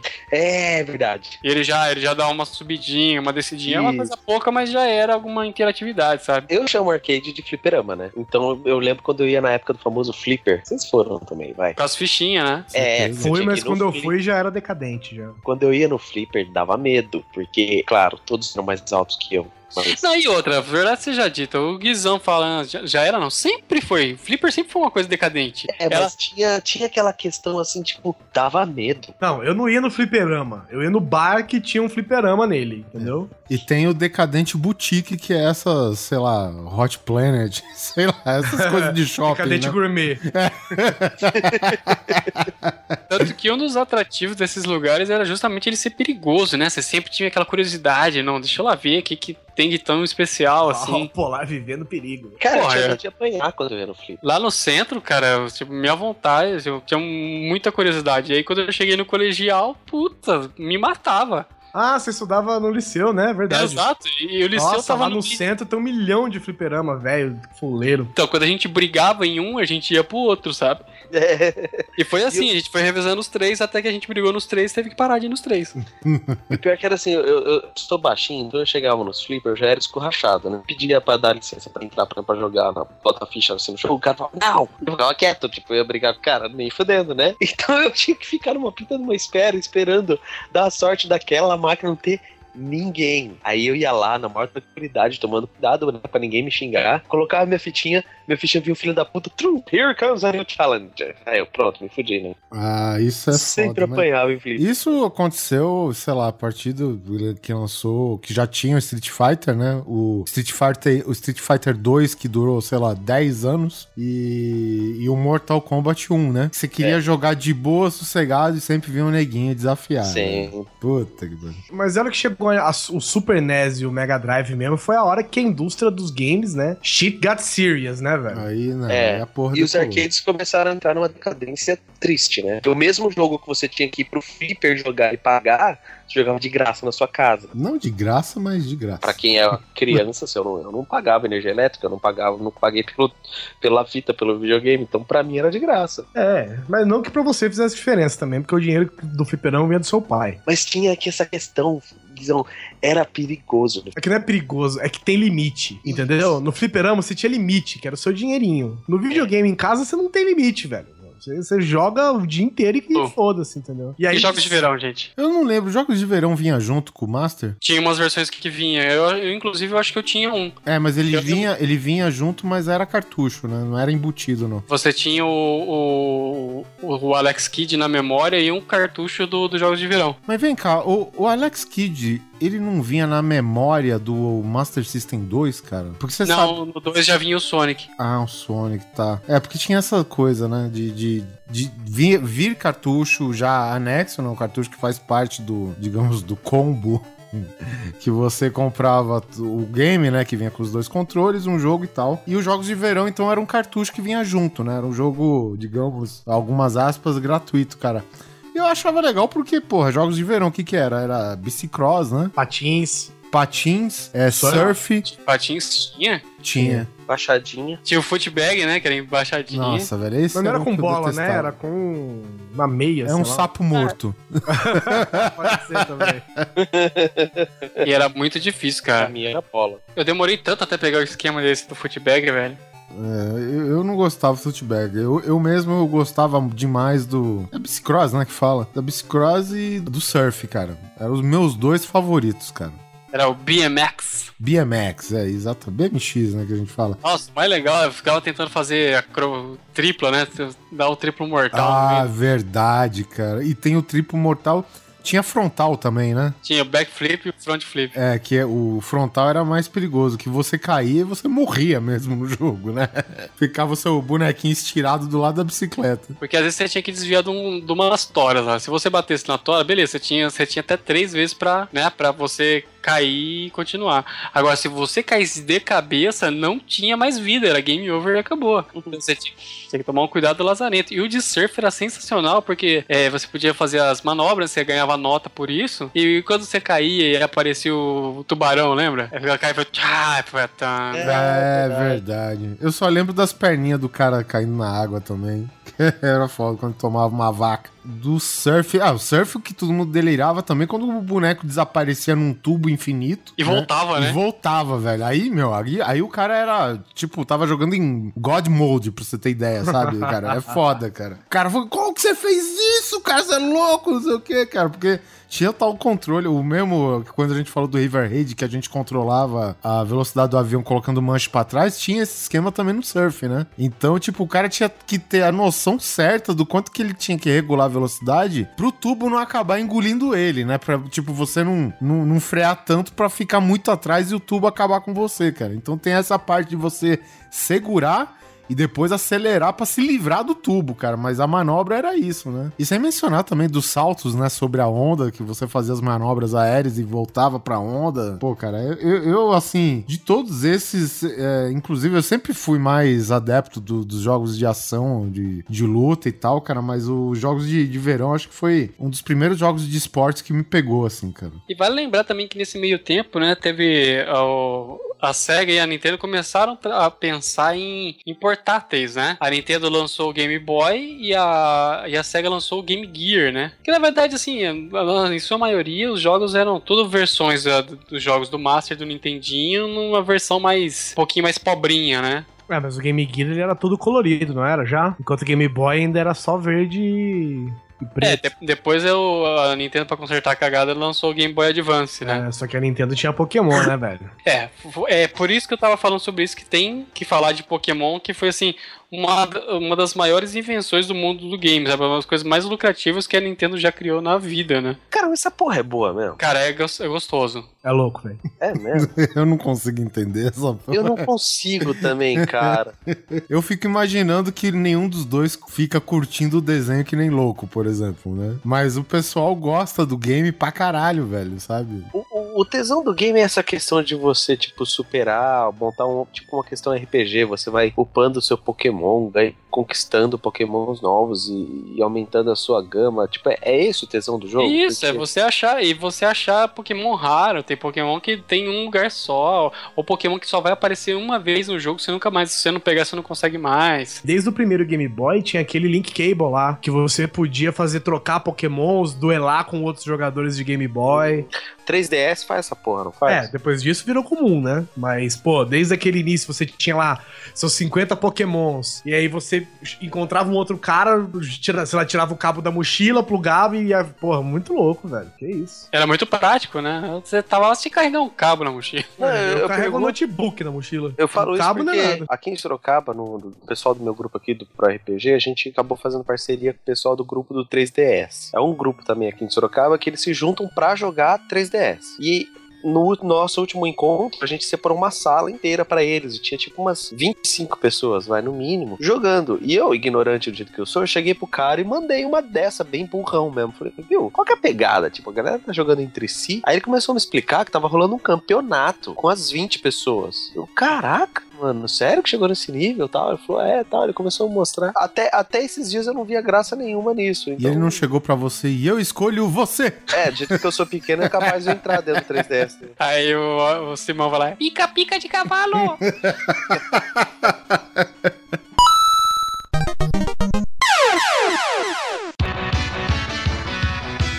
Dos 16 bits, né? Vamos falar sobre Mega Drive ou Super Nintendo primeiro? Eu não joguei Super Nintendo, assim, joguei com os amigos e tal, mas o que eu mais joguei foi Mega Drive, talvez porque eu tinha desconto por trabalhar pra Tectoy. Tectoy. É, não sei. Entendeu? E eu também tive alguns extras que eu consegui alguns cartuchos e tal. Mas enfim, é, assim, basicamente o Mega Drive é, me chamou a atenção também. Foi quando, não sei, começou mais ah, esses jogos estilo, né, o futebol, esportes mais populares, digamos assim, né? Futebol e basquete, por exemplo. Então a gente no Mega Drive a gente tinha o FIFA 96, que basicamente constituía de 11 jogadores com exatamente a mesma fisionomia pra cada lado, entendeu? Apenas diferenciava na cor da camiseta. E também, cara, é, é legal do FIFA 96, cara, porque ele tinha é, determinados cantos do campo que quem sabia jogar, aquele canto não era permitido fazer gol, porque era só chutar e entrava. Então, por exemplo, se você avançava. Ah, é verdade. É o canto inferior, a parte de baixo da grande área ali, né? Isso, exatamente. Quando Na, na verdade. Por ali era tipo golaço. É, na, na verdade é o seu campo de ataque, na ponta direita ou na ponta esquerda, né? Na lateral da grande área, exatamente. Qualquer ponto que você chutar lá, a gente não sabe por quê, cara. Na realidade, cara, isso daí é um chute difícil pra caralho, mas não sabe? É muito difícil e a gente não entende porque daquele ponto você chuta, faz gol. É indefensável, a gente não entende por quê. É, E isso dava briga direto, cara. Eu lembro que eu jogava com meu irmão e, cara, quando um dos dois pegava e quebrava a regra, meu, mas era uma pancadaria em casa. É, e, e também tinha o esquema de você chutar sem querer. Puta, tipo, você ia passar pra alguém. Porque, não é como, como todo bom jogo de futebol, você passa daqui, passa de lá. E aquele canto você acaba utilizando, enfim, pra, pra jogar mesmo, não pra fazer o gol de lá. Mas às vezes o cara ia apertar o botão de passe e apertava o chute, né? Puta, não valeu, não valeu. Então, tipo, o jogo tava 2x1, mas na verdade tava 1x1, entendeu? Não valia. E tinha jogos que a gente proibia até jogo de cobertura, cara. Porque não sei se vocês estão lembrados. Era possível fazer é, gol é, no seu campo, né? Antes, antes do meio de campo. E você podia controlar a curvatura do, do, do- do chute, sabe? Do, da bola. Você conseguia fazer efeito na bola, cara. Então, às vezes, você jogava pra um lado, depois tudo pro outro, cara. É a mesma coisa. É indefensável pro goleiro, cara. Você usava o botão de lançamento. Que porra, hein? Já nada nesse jogo, vocês não cara, então. Pro jogo ser competitivo, digamos assim, a gente só valia gol de dentro da área, pra você ter ideia. Porque fazer gol fora da área era muito fácil. Eu lembro que era bem zoado isso mesmo, cara. Demorou até os jogos de futebol terem alguma credibilidade, assim. É, na, na verdade, o, o FIFA, cara, ele veio a melhorar e muito quando veio o FIFA 98 pro Nintendo 64. Mais ou menos também, lembro É. que o 98 era bem zoadinho também. 98 tinha pro Play 1 também, pô. É, mas eu lembro que eu joguei o 98, se eu não me engano, pra Mega Drive, cara. Não sei, é porque. Porque eu- não, não, não, não. O 98 era jogo 3D já, viu? Porque eu lembro que eu tinha o Super Nintendo e o meu amigo tinha o Mega Drive. Então a gente ia um na casa do outro, então a gente acabava jogando os dois consoles, meio que ficava pau a pau, saca? Eu acho que 98 já era Playstation, cara. No, 98 já era PlayStation, exatamente. Eu lembro que eu joguei É o da mesmo. Copa do Mundo, o FIFA da Copa do Mundo. Então acho que era FIFA 97. Oi, Ainda, e o Mega Drive também, cara. Tinha um jogo que eu achava sensacional, que era o Altered Beast. Rise from your grave. Que é um Na jogo verdade- que se popularizou verdade, também no é isso arcade, que ele né? fala, né? Porque ele falava... É. É tipo o cara do App Battle Rap of History, sabe? Cada hora ele decide falar, fala o que ele quiser. E assim, eu, eu não, não joguei pro Mega Drive, eu joguei no Master System, mas eu lembro que tinha uma diferença que assim, cada jogo ele começava lá, começava no cemitério, né, lutando com os zumbizinhos lá, dando chute, aquela coisa. Aí ele pegava a pílula mágica, né, que ficava voando. Aí na primeira vez ele ficava fortão, né, e na segunda ele virava uma fera, é isso. E, e aí ele, eu não lembro no Master, mas eu lembro que no Mega rolava aquela animaçãozinha do cara virando a cabeça do bicho, sabe? Então, eu, e eu lembro que no, no- no Master System tinha a diferença, que o Master tinha quatro fases, né? E o, e o Mega tinha uma quinta fase que tinha uma besta a mais, eu acho que era o Homem-Urso. E eu lembro que era um jogo dificílimo de você passar, porque chegava uma hora que tinha um milhão de inimigos vindo de tudo quanto era lado, né? E é um jogo icônico, né, do Mega Drive. Nossa, muito icônico. Eu lembro que assim, acho- ainda a gente jogava e um amigo. o- E a gente se reunia, família, assim, tava, então jogava, tava eu, meu irmão e dois primos. E a gente fazia uma brincadeira, a gente brincava de Alter Beast, cada um era uma fera diferente, saca? Eu lembro, cara, eu tenho essa memória muito impressa na minha cabeça, assim. E eu lembro que eles só deixavam mais bosta pra mim. Eu acho que esse jogo foi o primeiro do Mega Drive. Eu não sei, ele é meio contemporâneo com o Golden Axe, não? Golden Axe, gente. Puta, agora você falou assim um jogo que é top classe, né, velho? Top classe em viking medieval. Era o Dungeons and Dragons do Mega Drive. filho. Que pra mim era o jogo do Conan. Isso, seriam mais perto. Vocês têm que ouvir a banda Mega Driver tocando a música do Golden Axe, cara. É muito foda. Não, as pessoas estão ouvindo agora ao fundo, ó, gente. Aumenta o volume.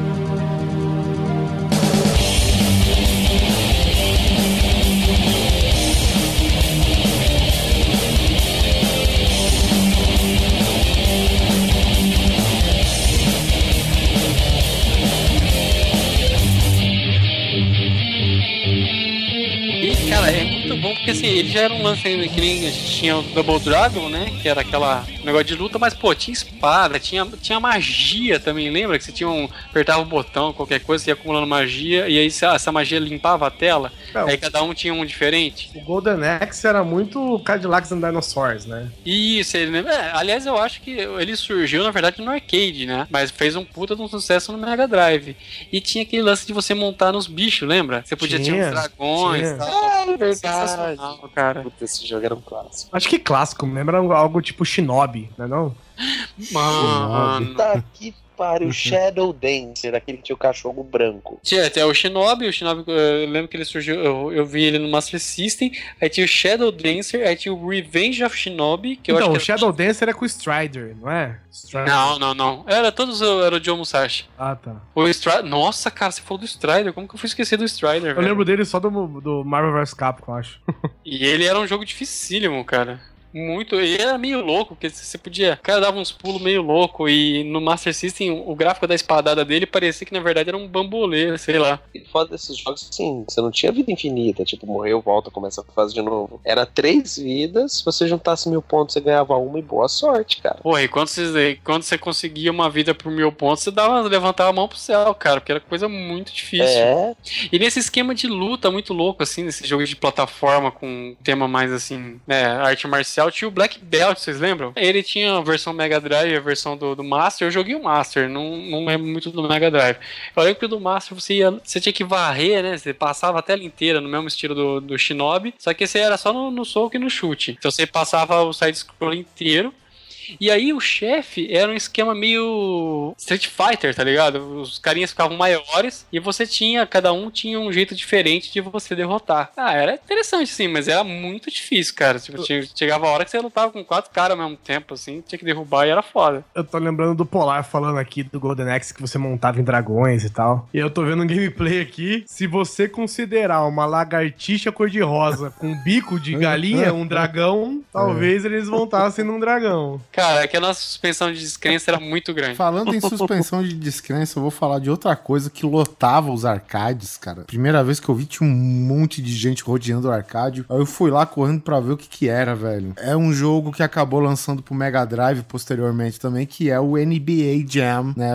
A gente tem naquela época a NBA pipocou, estourou aqui no Brasil, né, cara? Fez muito sucesso. A Chicago Bulls, que era campeão, sei lá, cinco anos seguidos, foi um sucesso total, cara. E aí, o que que aconteceu? A NBA Jam, se não me engano, é daquela. Como que chama do Mortal Kombat? É...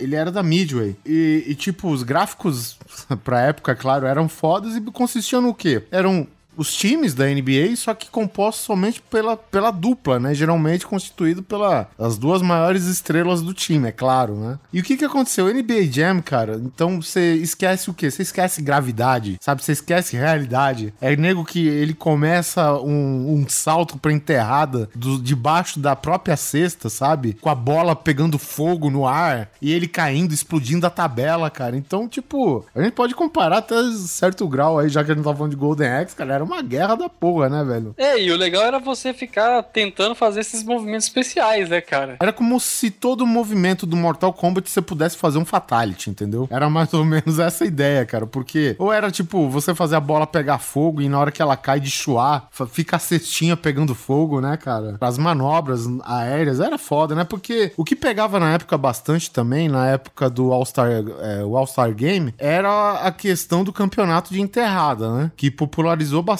essa manobra do, do, do basquete, né? Pro Brasil, né, cara? E isso no NBA Jam, cara, enterrada era o de praxe, né? Era o básico. É, todo mundo, parecia que a cesta tava no chão, né? Se- cara, era muito ignorante. O cara pulava e ele quase batia a cabeça nos holofotes no alto do ginásio. É sabe? verdade. Ele dava um efeito helicóptero com a bola erguida no ar, pegando fogo. É- Cara, é um negócio muito plástico, assim, de se ver, sabe, cara? É bonito demais, cara. E assim, eu e meus amigos, a gente tinha, tinha um trato, cara. O cara que quebrasse a tabela ganhava o jogo automaticamente. Pode vir o próximo. E você tava falando sobre a questão do NBA Jam, vai parecer como se fosse um Mortal Kombat com Fatality a qualquer hora.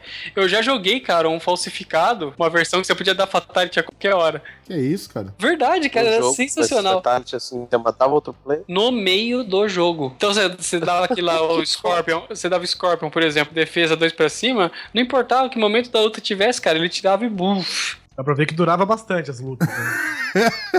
Não. O cara, o cara que colocava a cabeça de volta voltava pra luta. Não, o cara morria e acabou, puf, já era. E falar em luta, né? Assim, apesar de a gente falou aí do, do Golden Axe e tal, um que tinha um estilo assim meio parecido, que já era bem igual ao do Final Fight, era o Streets of Rage, né? Que era o Final Fight do Mega Drive. Que tinha, tinha o. Axel, tinha a Blaze. E, e também tinha o especial. Você apertava um botão e chamava a polícia. A polícia ia lá. Puta, cara, a polícia tinha bazuca. Olha isso. Você chamava a polícia, vinha lá do começo da fase, parava o carro de polícia. Aí saía o cara, dava uma bazuca e a bazuca caía e matava só os caras, né? E você ficava numa boa. Outro jogo também que eu achava sensacional no Mega Drive era aquele Kid Chameleon. Ou Kid Chameleon, Chameleon. Era um side-scroller e você tinha que ir achando umas, uns capacetes e cada capacete dava um poder diferente, tipo Mega Man, sabe? E era bem legal, assim. Agora eu não vou conseguir explicar muito, mas eu lembro que na época era legal porque, assim, Muitos jogos do Mega Drive eu não joguei, eu só via. Porque o filho da puta do meu amigo ia em casa e jogava. Agora a gente ia na casa dele e só assistia ele jogar.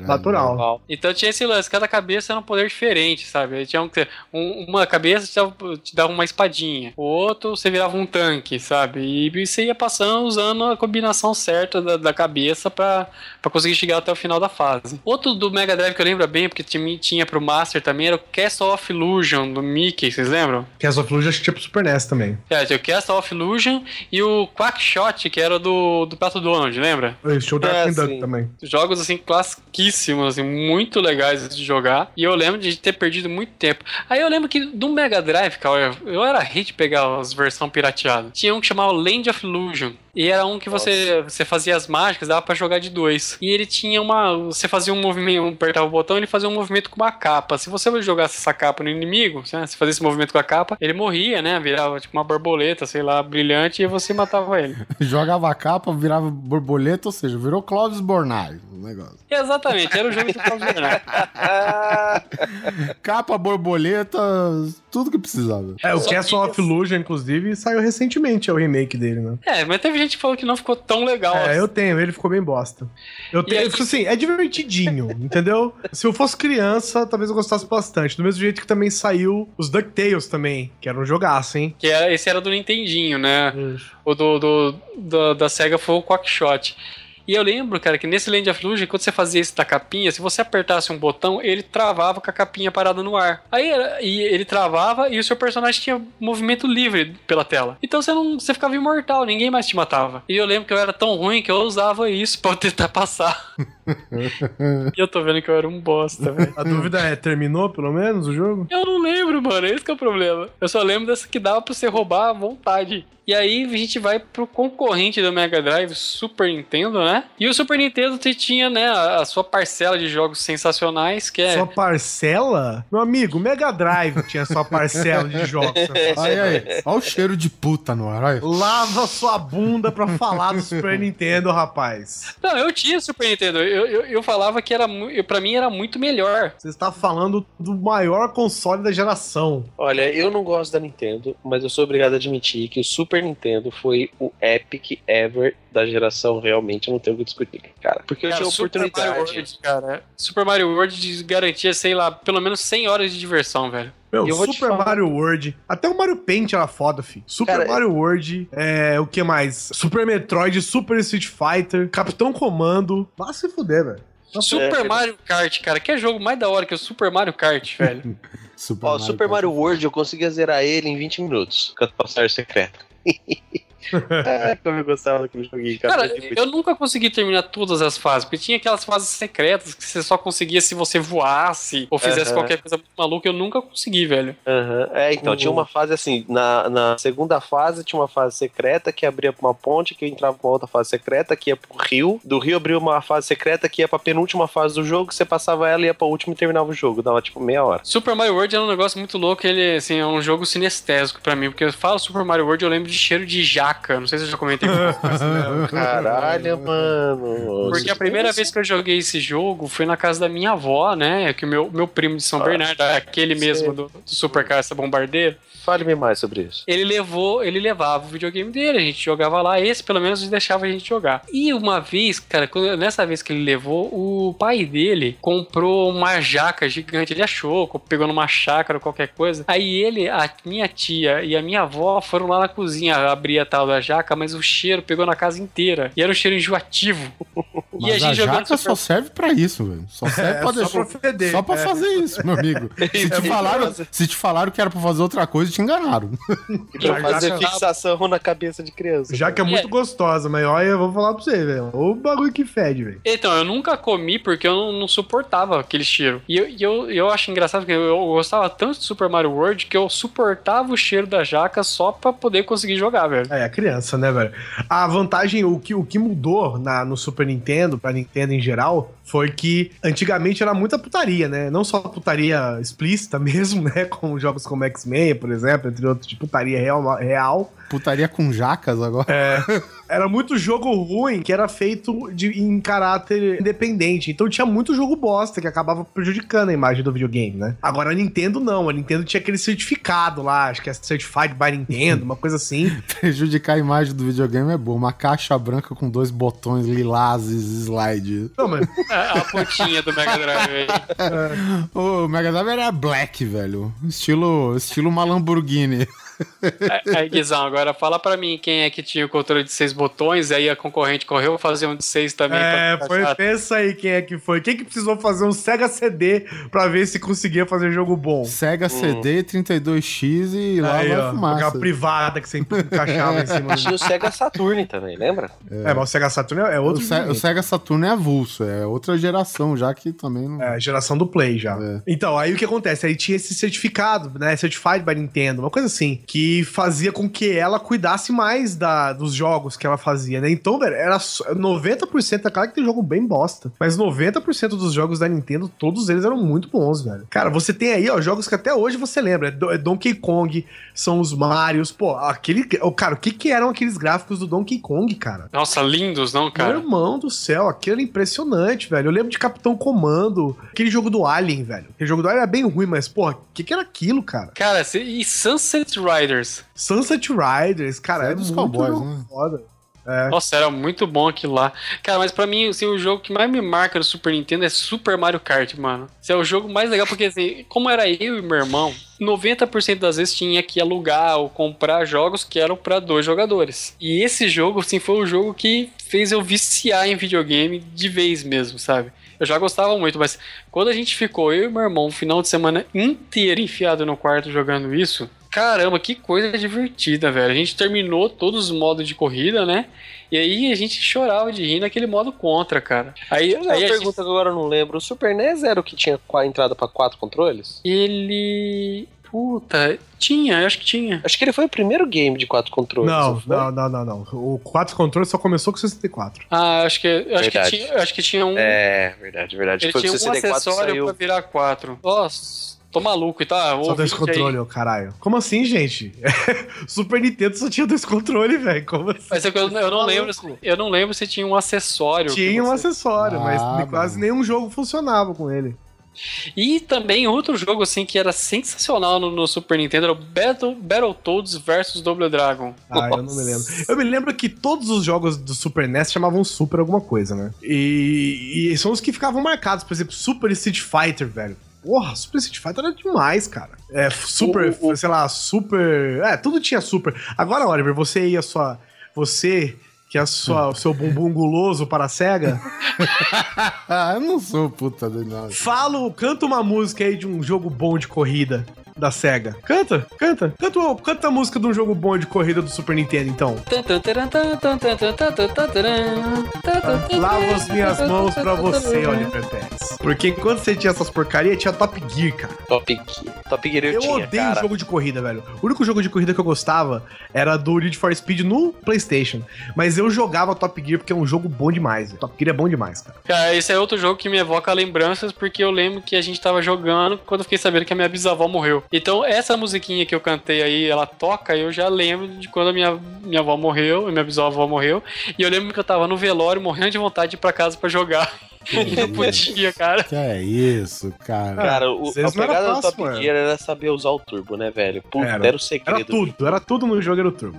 É. A E o Super Nintendo, diferente do Mega Drive, ele já tocava o Wave, se eu não me engano. É, é, o, o Mega Drive era meio mid, né? As músicas é, eram as músicas eram mais midzinha, é. E ele tinha um processador de áudio diferente, né? Então eu não vou entrar nessa tecnicalidade, até porque eu não, não entendo. Mas, Cara, eu cara, tenho, eu vi um vídeo das comparações dos sons dos mesmos jogos pra Super NES e Mega Drive, cara. Nossa, não tem nem comparação, velho. é, então, mas só, só que tem putinha que fala até hoje que o da SEGA era melhor, cara. E Ah, eu, jamais. eu achava ridículo. Eu lembro que eu jogava Mortal Kombat no Super Nintendo, que eu tinha o Mortal Kombat 2, e o meu amigo comprou o Mortal Kombat 2 no Mega Drive. Meu, você ia jogar, dava vergonha de falar que era o meu jogo. Vê, os- vê a música do Doom, velho. Vê a música do Doom do Mega Drive do Super Nintendo. Então, a SEGA, ela passou momentaneamente é, na frente da Nintendo, cara, só com duas coisas que duraram muito pouco, que foi com, com o Sega Saturn e o Dreamcast, velho. E, e foram coisas que, tipo, desapareceram num piscar, entendeu? Apesar de ter jogos que pra época eram muito bons, assim, visualmente falando, em qualidade Enfim, Virtua né? Fighter foi uma geração, assim, foi um. Foi um aque- salto, aqueles jogos né? que, que. É isso, foi aqueles jogos que trocaram uma geração. Foi o Virtua Fighter. Exatamente, só que o problema é que a SEGA não soube explorar nenhum dessas duas paradas, cara. O Dreamcast, cara, é uma parada, por exemplo, que foi pensada muito à frente. Eu não sei se, se por isso que não deu certo na época, mas enfim. É, na não verdade o Dreamcast foi pra competir com o Play 2, né? também. Acho que Será? não, hein, Guizão? Sim. Achei Não, que o Play 1. Não. Eu não- O, o Saturn era com o Play 1. E o 64. Acontece que a briga era sempre Sega e Nintendo, né? Não tinha outra galera. Tinha até, sei lá, seu New Geo, seu É. Jaguar, essas É. palhaçadas 3DO. Mas isso aí nunca vingou, né? Eles nunca vingaram. Não, o Jaguar era da Atari, né, cara? É, da Atari. Mas eles nunca vingaram de verdade. A, a treta forte mesmo era com a Sega e com a Nintendo, Cara, né? pra mim, Neo Geo eu resumo só com Samurai Showdown. é a única coisa que eu É, jogava. era o jogo, né, velho? É, o jogo, cara.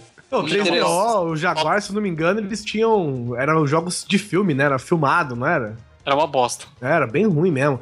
Aí começou com isso. Aí a SEGA, né, começou a perder espaço no mercado e começou a inserir essas patifarias no Mega Drive, né? Sega CD, 32X e não sei o que lá, não sei o que lá. E a Nintendo lá, firme e forte, chutando a bunda da SEGA que nem louca, né, velho? Só que a, a gente que- a gente não pode esquecer só de falar uma coisa antes da gente ir para os consoles da frente, que no Super Nintendo tinha um jogo que ele já tinha uma tecnologia 3D, lembrando que era um, um videogame de cartucho, hein? Não era CD ainda. Assim como o 64 era cartucho. Mas no Super Nintendo teve um jogo também que foi outro marco desses, assim, de jogos, que foi o Star Fox. A gente não Exatamente. pode deixar de falar de Star Fox, cara. que Tua Barrel jogo- Roll.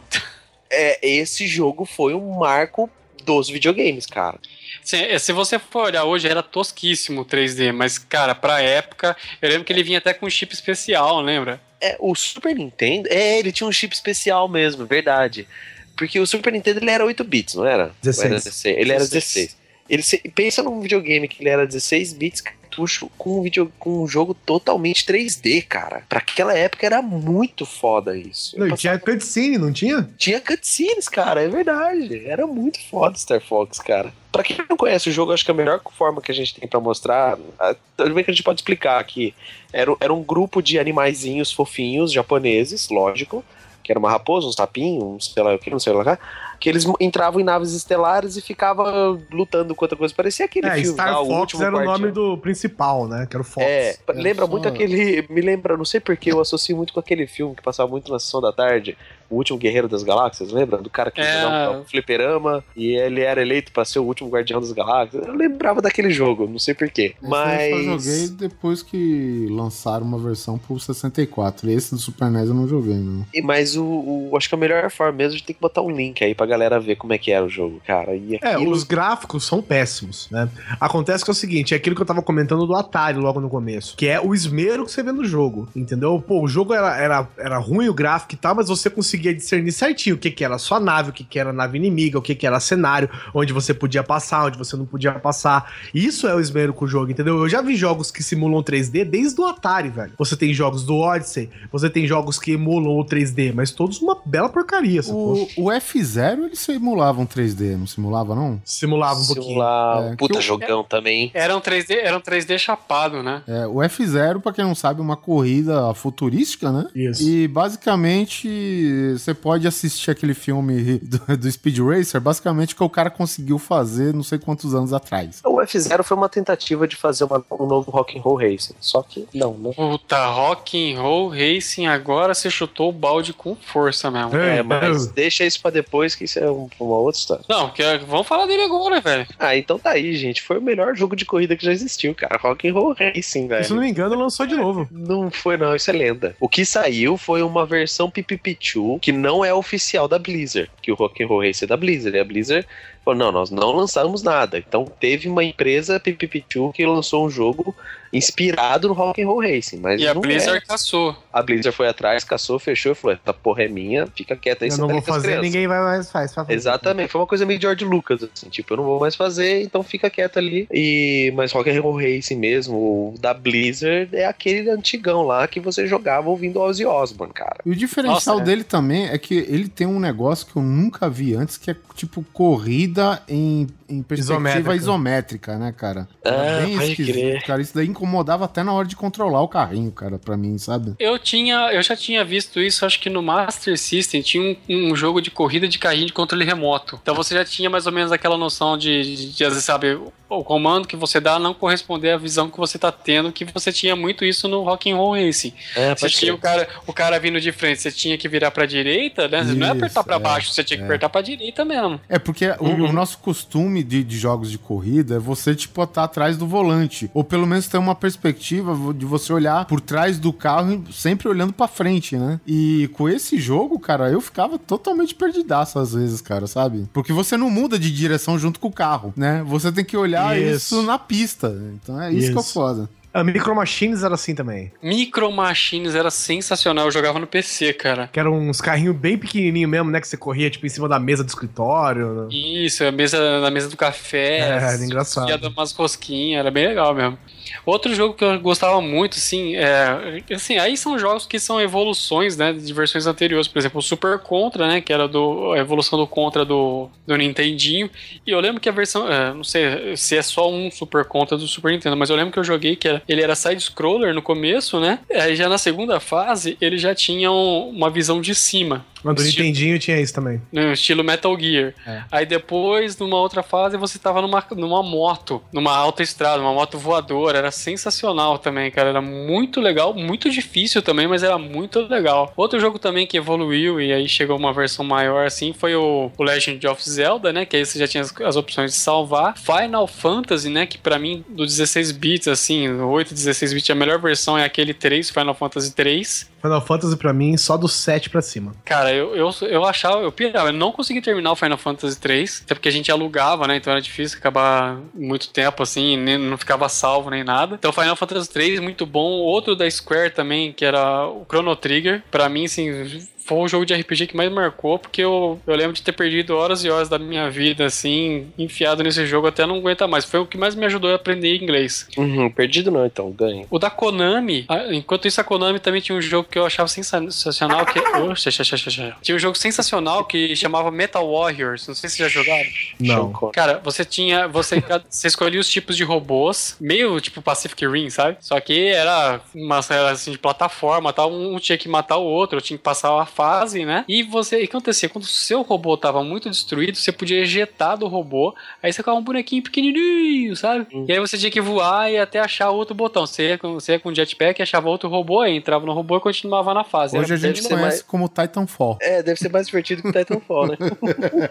Ah, era bem legal, porque assim, às vezes eu eu lembro que o o mais legal era jogar contra, né? O versus, você podia jogar de dois. Mas o contra E é- era do Nintendinho. Aí, filha da puta. É que a gente é, eu tenho esse co- costume, em vez de jogar verso, era contra que a gente falava.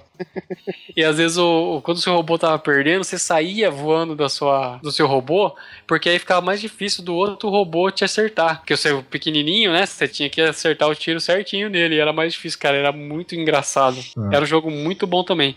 E falando em futebol e Konami, tinha, né, o famoso International Superstar Soccer.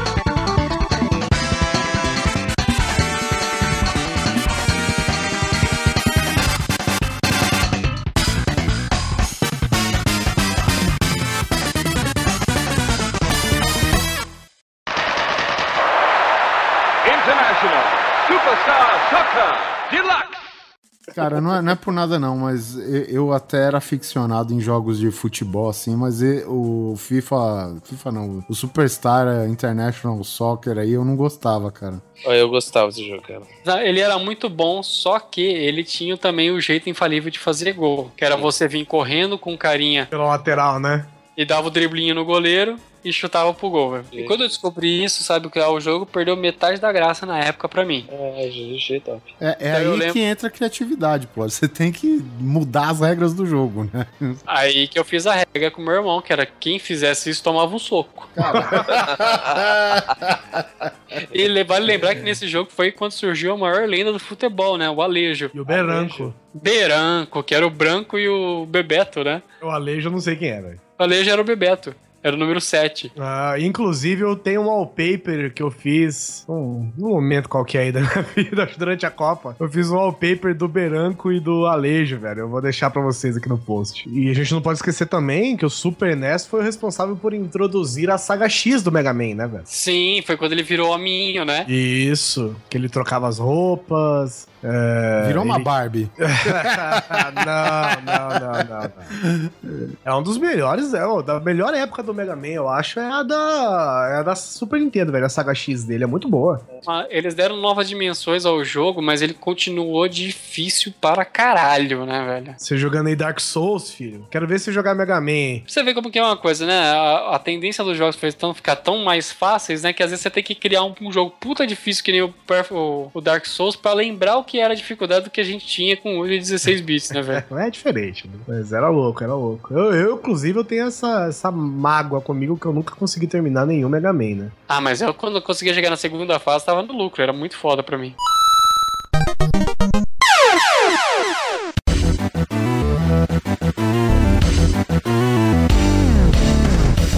Nós fechamos aqui meia geração de videogames, né, dos nossos clássicos favoritos. É lógico, mas eu tenho certeza absoluta que a gente deixou pelo menos, pelo menos chutando baixo aqui um milhão de jogos, né, ficaram de fora. E é por isso que a gente quer a participação de vocês aqui nos comentários. Dessa vez é só a parte A, gente. A gente parou no Super Nintendo, a gente ainda vai passar pelo Play, vai passar pelo Nintendo 64. Tudo isso aqui na próxima quinzena. Tudo isso e muito mais depois de outros e-mails. Tá aí o spoiler, já sabe qual que é o próximo, então. Muito obrigado, não se esqueça de curtir o Grande Coisa no Facebook, seguir a gente no Twitter e até a próxima quinzena. Vamos pedir uma musiquinha relacionada a essa, esse tema aqui? Mega Driver Golden X. E, e eu também quero pedir. Eu quero pedir o Mega Drive o tema do Altered Beast. É, que é bom pra caramba também. Então bota um em sequência do outro aí, tá, editor? Tá bom, então. E eu também vou pedir, eu quero uma música do Pink Floyd. E eu também quero pedir, eu quero Floresta Caboclo Beleza, pra fechar eu quero uma Com met- tal. com metade do tempo. Até acabar esse cast, o que já emendou no outro na semana, né? Chelsea.